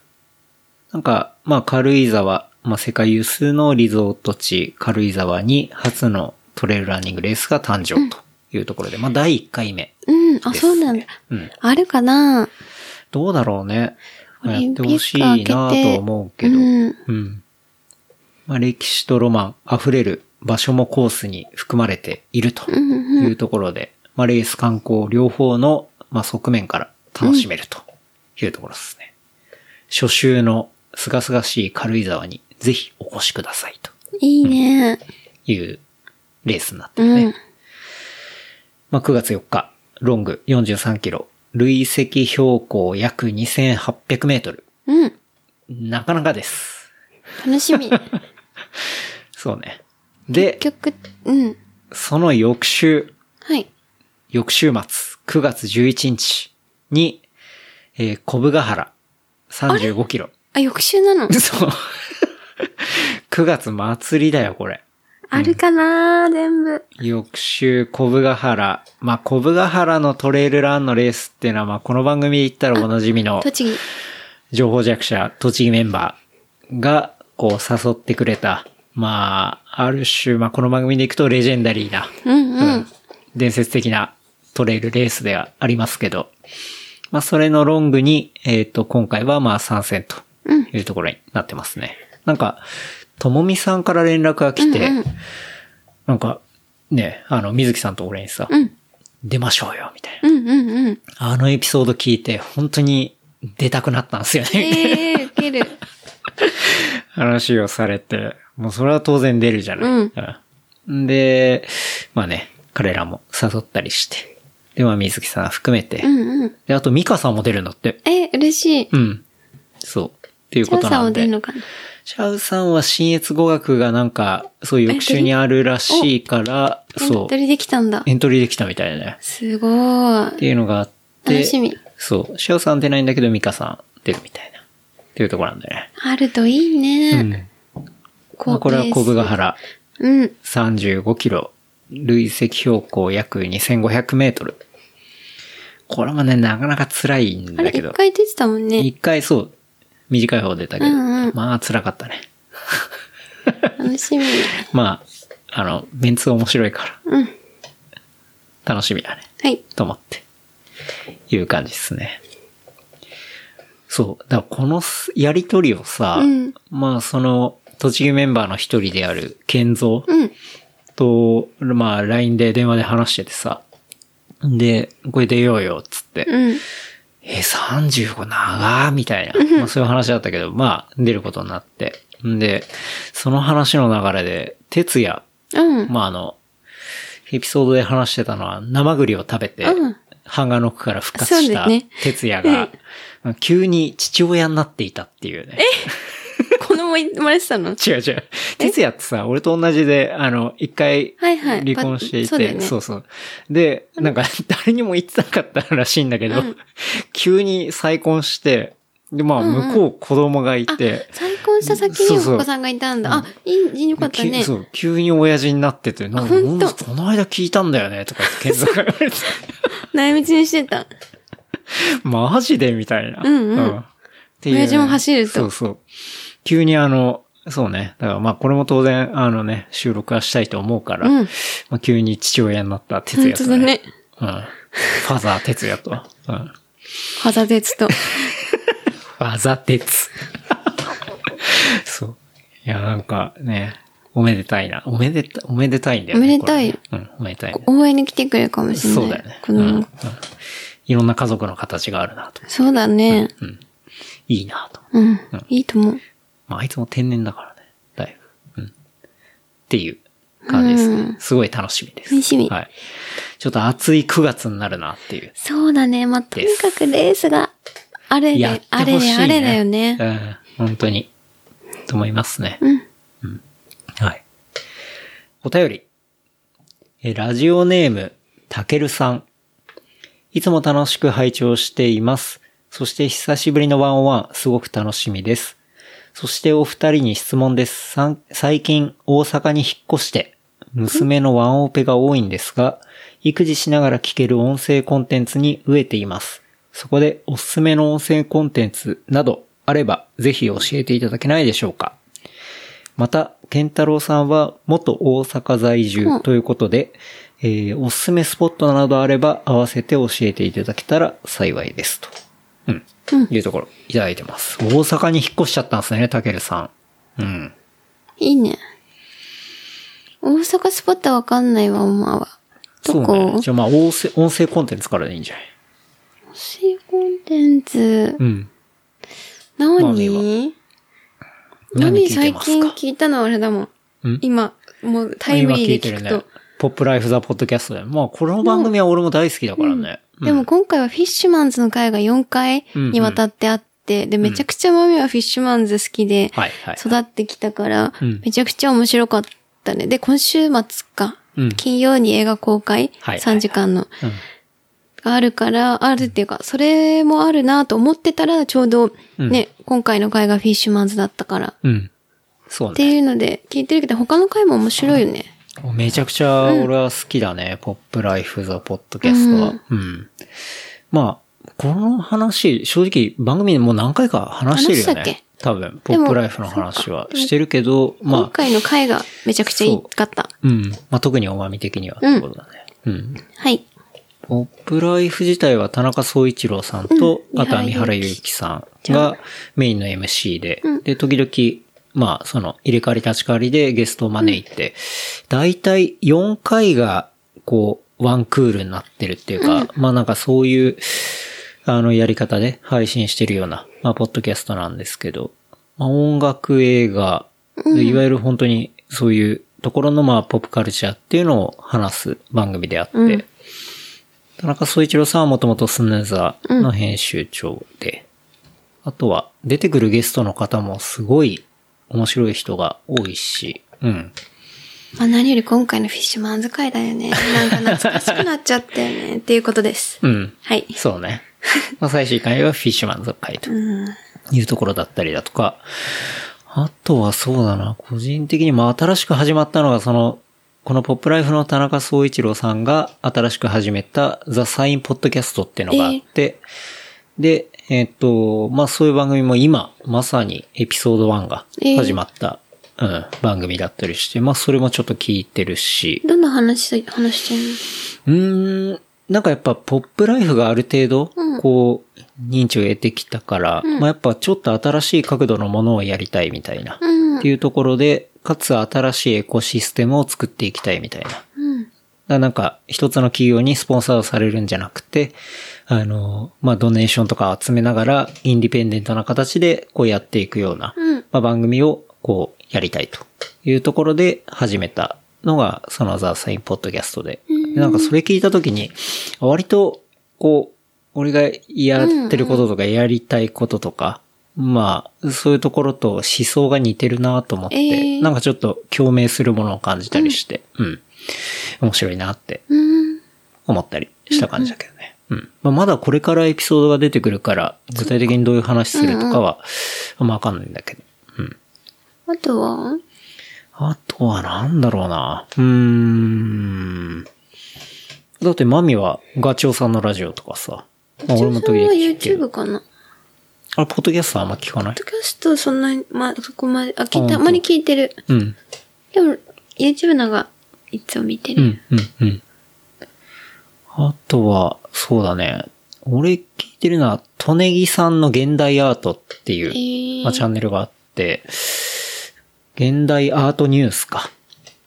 っていうのは、確か高崎で、えっ、と、そういうアートディーラーというか、まあそういうのをやってる人がやってるポッドキャストがあって、そうそう。まあそういうコンテンポラリーアート周りの話を、まあ不定期なんだけど、うん。まあ、ナビゲーターが一人いて、で、トネギさんがいてみたいな。で、全然短いの30分ぐらいなんだけど、まあ、そういうアート周りの話をするポッドキャストがあって、うん。まあ、それは、まあ、出てきたら聞いたりはしてるかな。不定期なのにう。ん、うん、うんそう。ぐらいあとは、前も話したかもしれないけど、クリーンの時に話したな。ネバーウェアっていう、まあ、ポッドキャストがあって、まあ、ツイッターで面白いバーワンさん、まあ、ファッション系うん。の番組があるんだけど、ファッションについて、ファッション周りだね。うん。について話す番組があって、まあそれはそのバーワンさんと、あとはシュン WX さんって人が話してるポッドキャストで、まあ時々ゲストがいるんだけど、まあ基本二人で、うんうん。もう夜中の1時ぐらいから収録を始める番組で。まあ、ファッション周りのことを話すんだけど、個人的に一番やっぱエピソードで面白いのが洗濯に関する話をする回。やっぱさ、服と洗濯ってやっ密接につながるものじゃない。うんうんだから、その洗濯に関するあれこれ、仕方うん干し方とか、もうマジで細かいの。細かそう。うん。で、若干出てきてる人もね、すごい潔癖症というか、あーうん。なんかそういう人をあえて多分配置してると思うんだけど、え、そこまで考えんだみたいな。 それ旦那だったらきついね。いや、と思うよ。 確かに。俺もそれが奥さんだったりしたらすげえきついなって思うんだ けうわどーきつい。そううん。まあでも、なんかそういう、こいや、う、でも面白いね。細かい話をしてる。だから俺の中では割ともう選択系ポッドキャストになってんだ けど、ファッション系っていうよりかは。うんまあでもそのそう、そういう話を繰り広げてって、えーで、多分年齢も近いし、うんうんなんか感覚も似てたりするから、なんかすごい面白いなと思って。うんそれは聞いてるかな。うんうんうんうんまあ他にもね、まあリビルドとかをもうずっと聞いてるし、うん昔から聞いてるよね相変わらず面白いし、うん。こんなとこっすかね。うん。うん。あと、大阪の店は大阪の店。大阪の面白スポッあ、トでスしポょッ。トね。これさ、でも、俺大阪いたのってもう結構何年前よ昔だもんって話じゃん。 4号いや、もそうじうもっとでしょ。もっと前か。7。 6年、7年前だからさ、そんなの街も変わるでしょって思うんだけど。出るかもね。うん。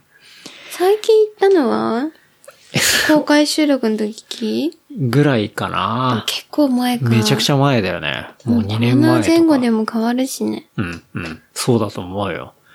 だからなかなか上げるの難しいんだけど、お店として、なんだろう、今、俺は例えば大阪に行って、東京から友達来て、連れて行く、飲み行くとか、うん食べ行くとかだったら、まあ、梅田にある銀座屋っうんうん。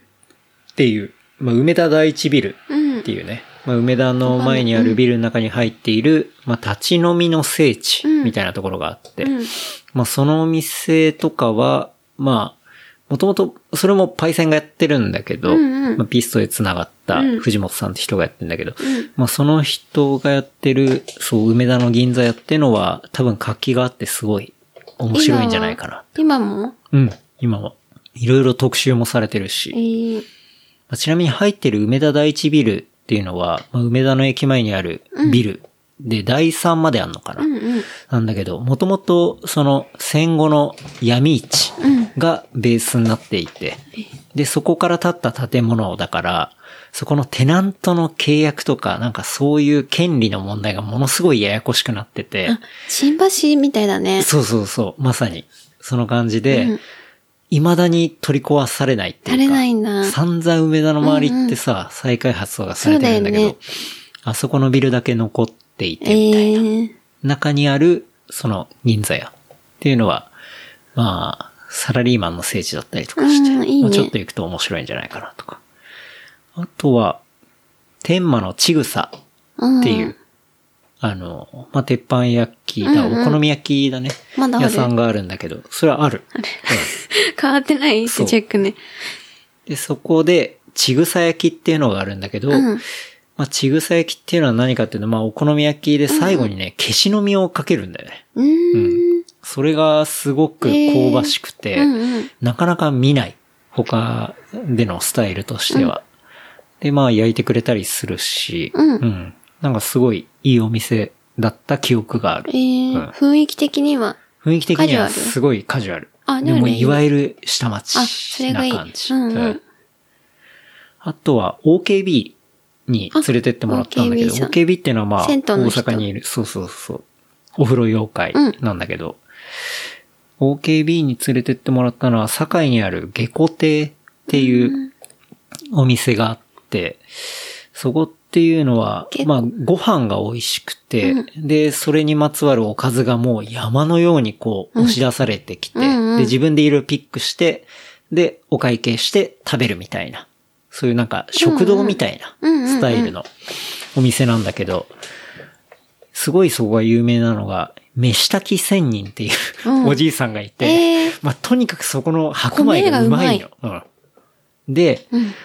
どんだけうまい、まあ、それだけうまいっていう、うんあの、確固たる地位があるから、象印に、その下戸亭の、その仙人監修のモデルがあったりすんの。す ごい。そう。象印の極め羽釜だったっけな。うんそう。そういうところ、いや企業にも関わってるぐらい、その白米がうまいみたいな、そういうところで、まあそういうおかずとかもめちゃくちゃうまいんだけど、そういうお店は、そうね、行ったね。わあ、もうがっつり食べる系。おそう酒、下校亭だからお酒ないってこもうと本当に下校ないあねれ違うっけ食べる。食べるって感じか。系。うん。でもう、そう、いろんなご飯があって、なんかね、うんうんジブリの世界みたいな、ええー。もう奥にいろんなおかずを作ってる人うんうがん、一個一個こう、種類、小鉢とかでポンポンポンポン出てくある。ーですごい、手前からみんな、あの、そのおかずを取ってって、うんうんまあ最後お会計するんだけど、要はどんどんテトリスみたいになくなっていくわけじゃうんうん。それを奥の人が、もう補充マシーンみたいに 補充していくんだけど、そのバリエーションもものすごくて、うんうん。もうみんな、あの、常に動いて働いてる感じが、なんでならあの、千と千尋のさ、うんあーかまじいみたいな、はいはいあそこのシーンみたいな感じで、バックの人が動いてんの。ええー。で、綺麗な、美味しそうな、こう、惣菜がいっぱい出てきてさ、うんうん値段は安い。あ、全然安い。うんっていう、まあ面白い、うん。そう。まあそういうね、象印にも関わった下戸亭うん、良さそう、結構。行ってみたらいいんじゃないかなとか。あとはなんだろうね、大阪。うん、まあこれ、もう行く行かないっていうか見るってんだったら飛び出しんちとか。ああ、うん、あそこはまあ正直本当に大正時代にさ、うんうん作られた、まあ日本最大級の遊郭、うん。まあ、日本最後の色町みたいなさ、そうだね。風に言われていて、まあああいうものはいつなくなるかわからないし、まあちょっと見てみるのはいいんじゃないのかなと。別に体験するしないは置いといて、うん。っていうのはあるけどね。まあ、ちなみに、飛び出しんちのさ、その、あれ、料理組合の設定じゃんうんうん。あそうなのそう、料理組合っていう設定で、で、中で料理をいただく設定で、で、その後自由恋愛で、みたいな、そうなんだいう、だから、飛び出しんちの料理組合っていう、うんうん。そういうもので成り立ってるんだけど、うんうんで、その料理組合の、あの、顧問うん。だったのが橋本徹だからね。あ、そうなんそう。とか、だから、まあ、そういう話とかもそれ知らさなか、ありながら、なんて言うんだろう、その、グレーと、 あの、だねそういう部分っていうのをこう、まあ、感じるところだったりはするよね。うん、うん。っていうのがあったりとか、まあ、西成のエリアもやっぱり、俺も行って一番衝撃を受けたエリアだったりはするし、もうそういうのは調べたらいっぱい出てくると思うし、うんあとは、鶴橋のコリアンタウンとか、うんっていうのも、ちょっと新大久保のあのポップさとはまた違うコリアンタウンだったりするから、本当に大阪の JR うんで鶴橋の駅を開けると、うん。電車の扉が開くともう煙がすごいの。えー、焼肉のうん。あでも香りもすごい新大久保そしんなことないもんね。ん新大久保そんなことそなう、いもんね。それ別にないじゃん。でももう、黙々の香りがするみたいな。っていうのが、鶴橋のエリアであって、なんかすごいリアルを感じるというか、うん。そういうとこあるから、今言ったようなところとか行くと、なんか、うん、面白いんじゃないかなとか思うけどね。まあでも、あとは、何より、人が面白いから、うんうん。まあ、ていすけさん、尋ねるなり、まあ、OKB なり、まあ、OKB っつってもわかんないか。まあ、うん。 知りたかったら、そう、お風呂、知りたいって言ったら、そういうお風呂妖怪みたいな人がいたりするし、まあ、ミオピーもいたりね、うん。地図もいたり、うん。うん。いっぱいいるから。もし誰か紹介してほしいみたいなのあったら全然。言っててはい。言っていただければ紹介しますっていうとこっすね。うん。俺もなんだかんだ思い出いっぱいあるからね。うんうん。こんな感じですかね。あと、最後もう一通うん。いきます。ラジオネーム、やすさん。えーいつもポッドキャストを楽しませていただいております。テック系からファッション、エンタメまで、ケンタロウさんの情報の幅が広いなといつも感じているのですが、情報元や通常チェックしているサイトなどがありましたら、教えいただ、おしお教えいただけたら嬉しいです。よろしくお願いします。はい。何言ってるというところがありますけど。俺別に特定のサイトとか全く見てないけど。確かに、ツイッターとかじゃないまあけんツイッターはそうね、好きだから見てるけど、どこのサイトっていうよりは、まあ、どこのサイト見てるかというより、まあ、Google? そうだね。いや、まあ、気になったことを調べるってことだと思うんだけどね。うん。だから、 Google か Google なんじゃないか確かに。な。うん。実に本当もう、なんて言うんだろう。提供されてる、そういうメディアに載ってる情報を、うんこう定期的に見るとか、マジであんまなくて。うんうん。だから、まあ、いろんな人と話す中で気になったりとか、うんまあ、自分がなんか気になることを、まあ、とメことモんして調べるね。うん。だから、どのメディアを知ってるっていうよりかは、検索のスキルというか、検索力みたいなところは割と高い方だとは思うな。例えば、例えば、検索のスキルの高さ仕って方言ったら、うん。検索の仕おこれ方。け検索の仕方 うん。検索の仕方仕方スキルいや、まあ、ワード調べて、まあそれで、はそうだけど知らないものを、まあ、さらに枝葉のように、まあ、調べていったりするけど、なんだろうね。これ結構感覚的だから言語化するの難しいな。でも関連ワード入れていくってこと、あ、そうそうそう。それは入れていくね。うん。でまあ、入れていって、まあ、気が済むまで調べるよね。うん。っていうことだと思うね。で、結構検索スキルで、一回水木さんにビビられたのは、なんか水木さんがすごい見てる、こう、ラーメン食べる女の子アカウントみたいな、なんかインスタグラムにあって、うんうん。で、なんかこの子見てんだよね、みたいな話だと、へーっつって。んで、なんか社食っぽいもんが映ってたのね。うん。んで、なんかその社食とか見て、あとはコメントとかで、どこで働いてるみたいな、今度職場こうなりましたみたいな話があって、で、社食とか、あとはなんか、ちらっと映ってるものから、その、あ女の子の働いてる会社を当てたことはあるね。ストーカーじゃ ん。でもネットストーカーだよね。いや、だから結構本、当あに。の、そう、悪い風に捉えるとそうなんだけど、なんか検索とかがうまいくスキルが上がってくると、そういうわずかな情報で全然分かっちゃうの。うん。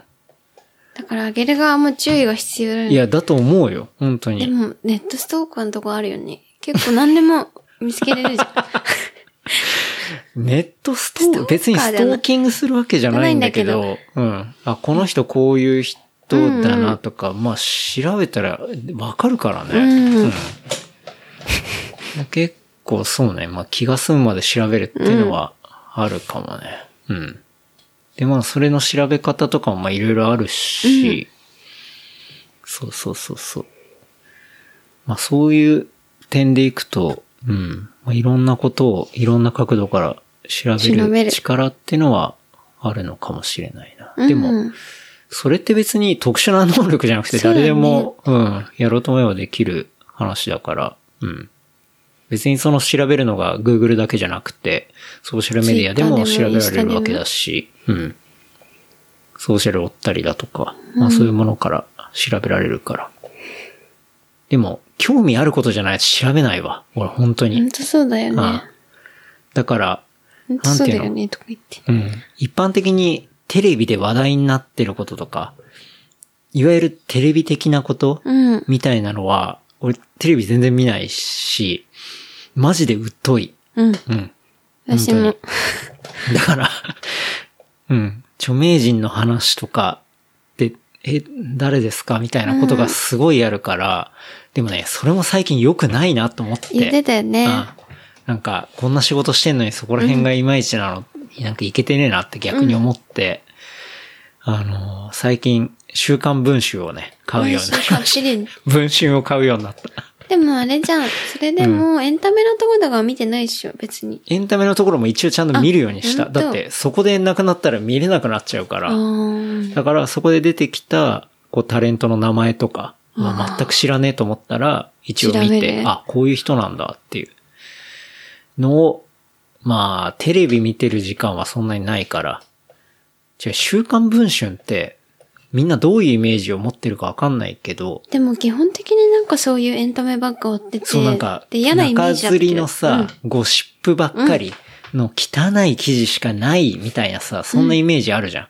俺も買うまでそうだったんだけど、なんか、そういうものって本当に端末の一部うん。うん。なだけで、要は、あれって本当に引っ掛けるための、要は買ってもらうための一部分でしかなくて、ちゃんと中身を読んでいくと、時事にしっかり切り込んだものとか、あとはコラムとうんかっていうのが、例えば、野持峰子だったり、工藤官九郎だったり、なんか、すごい、こう、まあ、有名どころの人がコラムを書いていて、まだ町山さんも書いてるわ。そうだよんね。言ってたね。そう。っていう、こう、簡単に2、3分で読めるようなコラムがいっぱいあったりとか、うんあとは書評、うん。だから本の、おすすめえっと、おすすめ、感想があったりとか、まあ、映画の感想があったりだとか、まあ、いわゆるおすすめコンテンツだよね。うん っていうのが、こう、いっぱい中に入ってたりとか、っていうことに気づいて、で、440円だっけそう、毎週440円だから、これは安いなって思ったんだよね。確かにね。うんうん。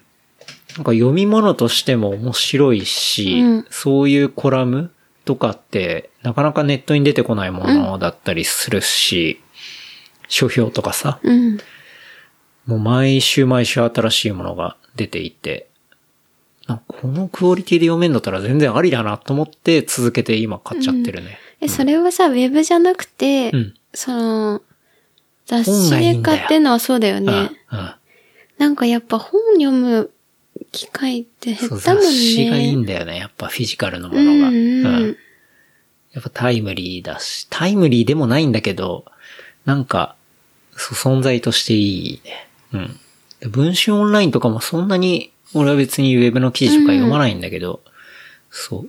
なんか本で、本というかまあ雑誌か、週刊誌。うん。で、まあ、定期的に、うん、まあ、一週間、ああ、先週何やったんだ、ぐらいうのん感じ、まあ、今何話題なんだ、とか、っうん。ていうのを追うのには、いい。俺はコンパクトにまとまってていいな、っていううん。感じ。で、見てるね。うんうん。最近だよね。2ヶ月くらい。そうだね。 1ヶ月、2ヶ月。うん。うんまあ、あと、部屋に置いといても、なんだろうな、ダサくない確かに。和田誠さんのさ、うんうん表紙で、うんこれなんか HF も言ってたけど、あの表紙がずるいみたいな。あーいかに中になんかいろんなこと言ってても、あの表紙で封じ込めてるみたいなさ。まあそういう話を、なんかの対談でやってたけど。うん。まあ、もうタイトルとさ、うん和田誠さんのアートしかないから。非常に家に置いといても良いっうん。ていう。そんな確か感じかな。だから、まあおすすめし文春。に。うん うん。週間ね。何曜日なの文春、木曜日あ、木曜なにんだ出。るんだけど、文春法って呼ばれうん。ててさ、唯一なんかまともにんマスメディアとしてちょっと機能している、確かに、ね。そこら辺に。切り込んでやってる。だから文春法っていうかさ、うんいや、それを他もやれよって話じゃん。でも割と文春は、そういうエンタメの方でさ、文春法みたいなの言われがちだけど、そう言われがちなんだけど、それ以外も、以外のいい全然あるよ。以外の文春法もやってるよってことだよね。めちゃくちゃ切り込んでるのもあるし、うんうんうんなるほどね。そう。でやっぱ追悼特集とか、その2週間前ぐらいに亡くなった、まあ、偉大な人が、まあ、どうやって文春に関わってたかとか、そういうサマリーも載ってたりとかして、うん。まあ、そうだね。うん。面白いよ。見てみよう。うん家にあるし。そうだね。もう俺買ってるからね。うん。っていうのが最近かな。うん。そんな感じですね。うん。はい。おすすめコンテンツ。まあ、俺瞬間文春じゃな文い。春 もう今、ロキ見てるね。あー。うん。いや、ロケ難しいなー割と。あ、本当まあ、ロキっていうのはディズニープラスでやってる、マーベル、えっと、だからワンダビジョン、ファルコンウィンター、ソルジャーで3作ロ目キでロキ。一番難しい。けど、本当一番難しいけど、見てたら、うん。うんとね、今4出てるよね。うん。 4くらいからなんか、 4面白くない4面白かった。ね。 3、1、2がやっぱ、ロキに対しての知識がそこまで豆はなかったから、ううん、ん。って思ったけど、あれでそこから調べてとか、YouTube の解説動画とか見てから、もう一回、うんでまた4とか見たら、あ、結構、うん。他、うん、し面白いうん。うん。と思ったね。そうねな。んか新鮮。確かに。結構話が動いてきて、まああと2話だけど、うんうん。まあ面白く見てるね。うん。あとなんか最近見たかな。あとなんか見たっけあ。あ何どうあれなんだっけなんか出てきそうになった。 出てきてな出いんてかきてい。ない。死猫と、あれなんか言って、なんだっけ俺最近見たの別になんかそういうネットフリックスとあかディズニープラスとかじゃないけど、うんあの、宮地わかるでしょ宮地わかる。ラッパーの。うん。英語わかりません。そうだ。わかりませんの人だ。の宮地が、こう、やってる、最初はツイッターのアカウントだったの。コンビニコンフェッションズうんうん。ってう。いうアカウントを立ち上げてて、うん。まあ、それ何かっていうと、こう、宮地が、こう、渋谷とか、まあ、新宿とかかな。うん。まあ、渋谷とか行って、あの、ニュースリポータうんー、レポーターの格好をして、一応上シャツ着て、うんで、下スラックス履いてみたいな感じで、でも片手に酒持って んのね。で、酔っ払いとかに、あの、あなたの夢は何ですかとか、 なんかそういう変な質問を投げかけて、それをずっと映像で撮ってるうん。っていう、あの、 Twitter？そういうチャンネルがあっあて。、そう YouTube? まあ、YouTube のチャンネル今あるし、Twitter にもあるし、TikTok にもあったりするんだけど、うんうんあとは、いまあ、インスタもあるか。うん。っていう、コンビニコンフェッションズっていう新しい、あれ、プロジェクトなのか、まあ、遊びなのかわかんないけど、うんそれを今、みえちゃんやってて、うん。面白い。あれめちゃくちゃ面白い。えー面白いっていうか、まあ、出てくる人もクソみたいな感じなんだけど。それ全部渋谷な の、ロケ地は。渋谷とか新、ああー新宿、うん、まあ渋谷メインかな。うん。っていう。 そう。あれね、面白い。えー、すごく面白い。い。なんか、みんな渋谷メルトダウンってあるじゃん。うんうん。あの、柳酔っ原払っジュニアさてんつ、あ、違う。酔っ払って潰れてる人がさ、うん。あ、それはまた別か。そうそうう、んうん。を、まあ、ハッシュタグでやってあげるチャンネルとかうんもあるけど、なんか、あれのノリに近い今度動画版っていうか、えー、っていうのをやってて、なんかね、すごいよ。面白い。うん。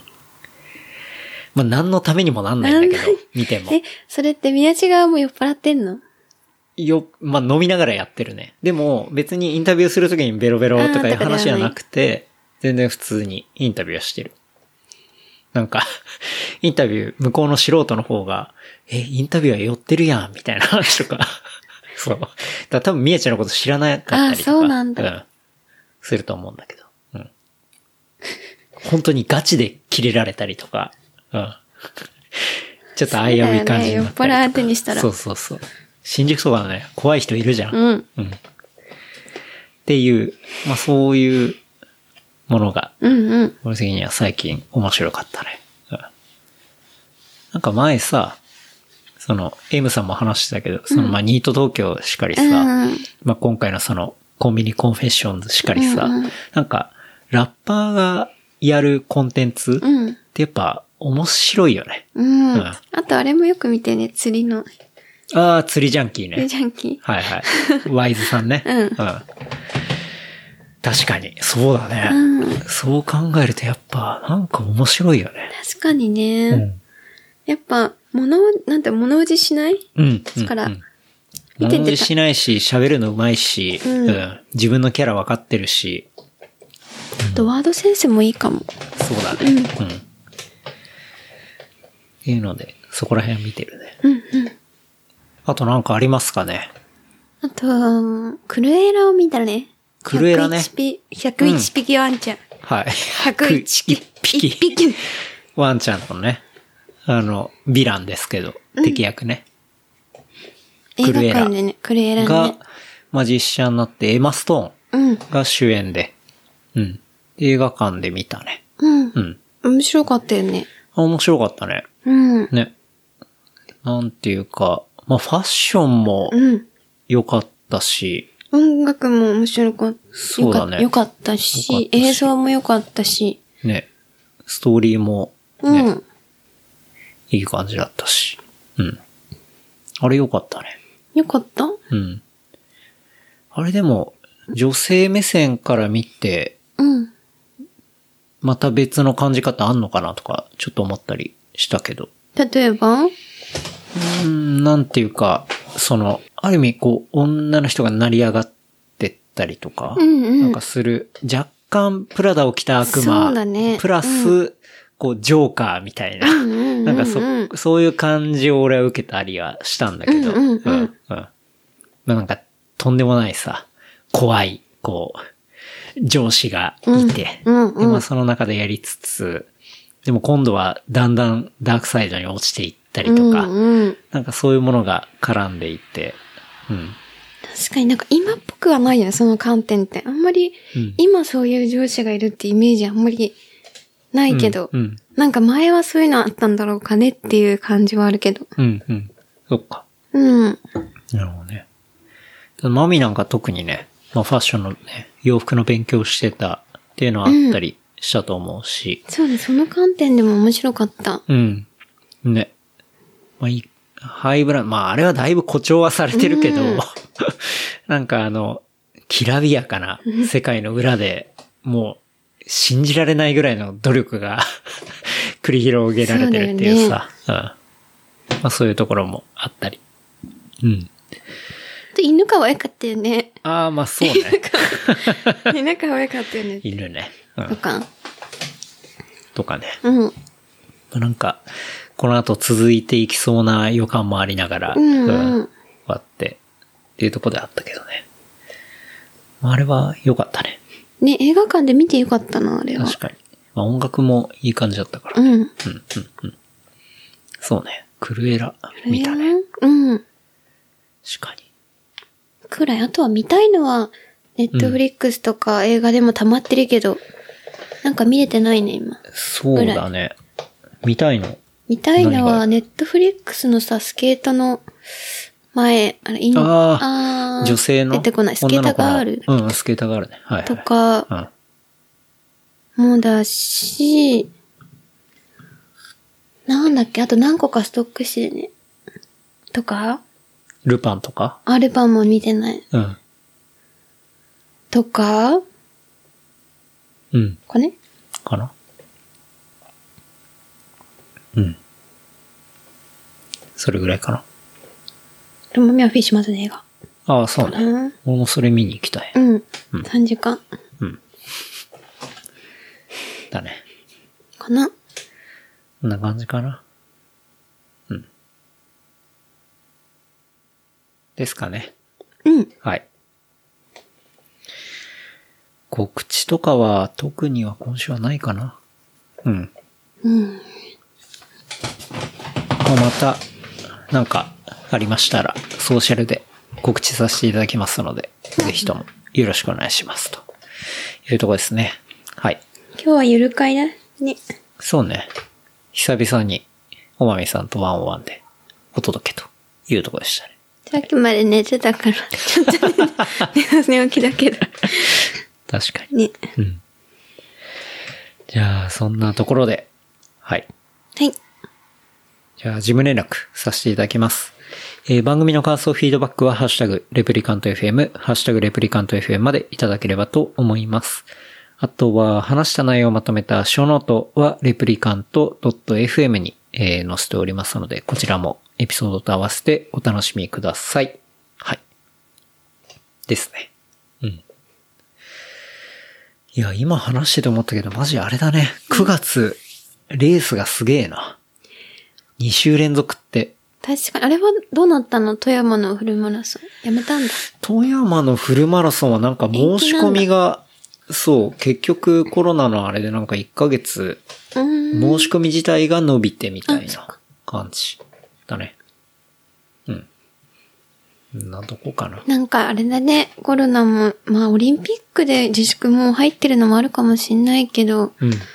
ね、それ終わって、秋ぐらいから再開すればいいよね。そうだね本当。にまあワクチンじゃないとにもかくにも。うんそうだね。みんなが打って、もう大丈夫でしょうみたいな感じになってきたら、ね、いろいろ自由聞いてくると思うけど。うん。んつうとこですな。うん。うん。はい。じゃあ今日は、久しぶりに、おまみさんとワンは、ありがとうございました。はい。ありがとうございました。えー、それでは、また来週、来週バイバイ。バイビー。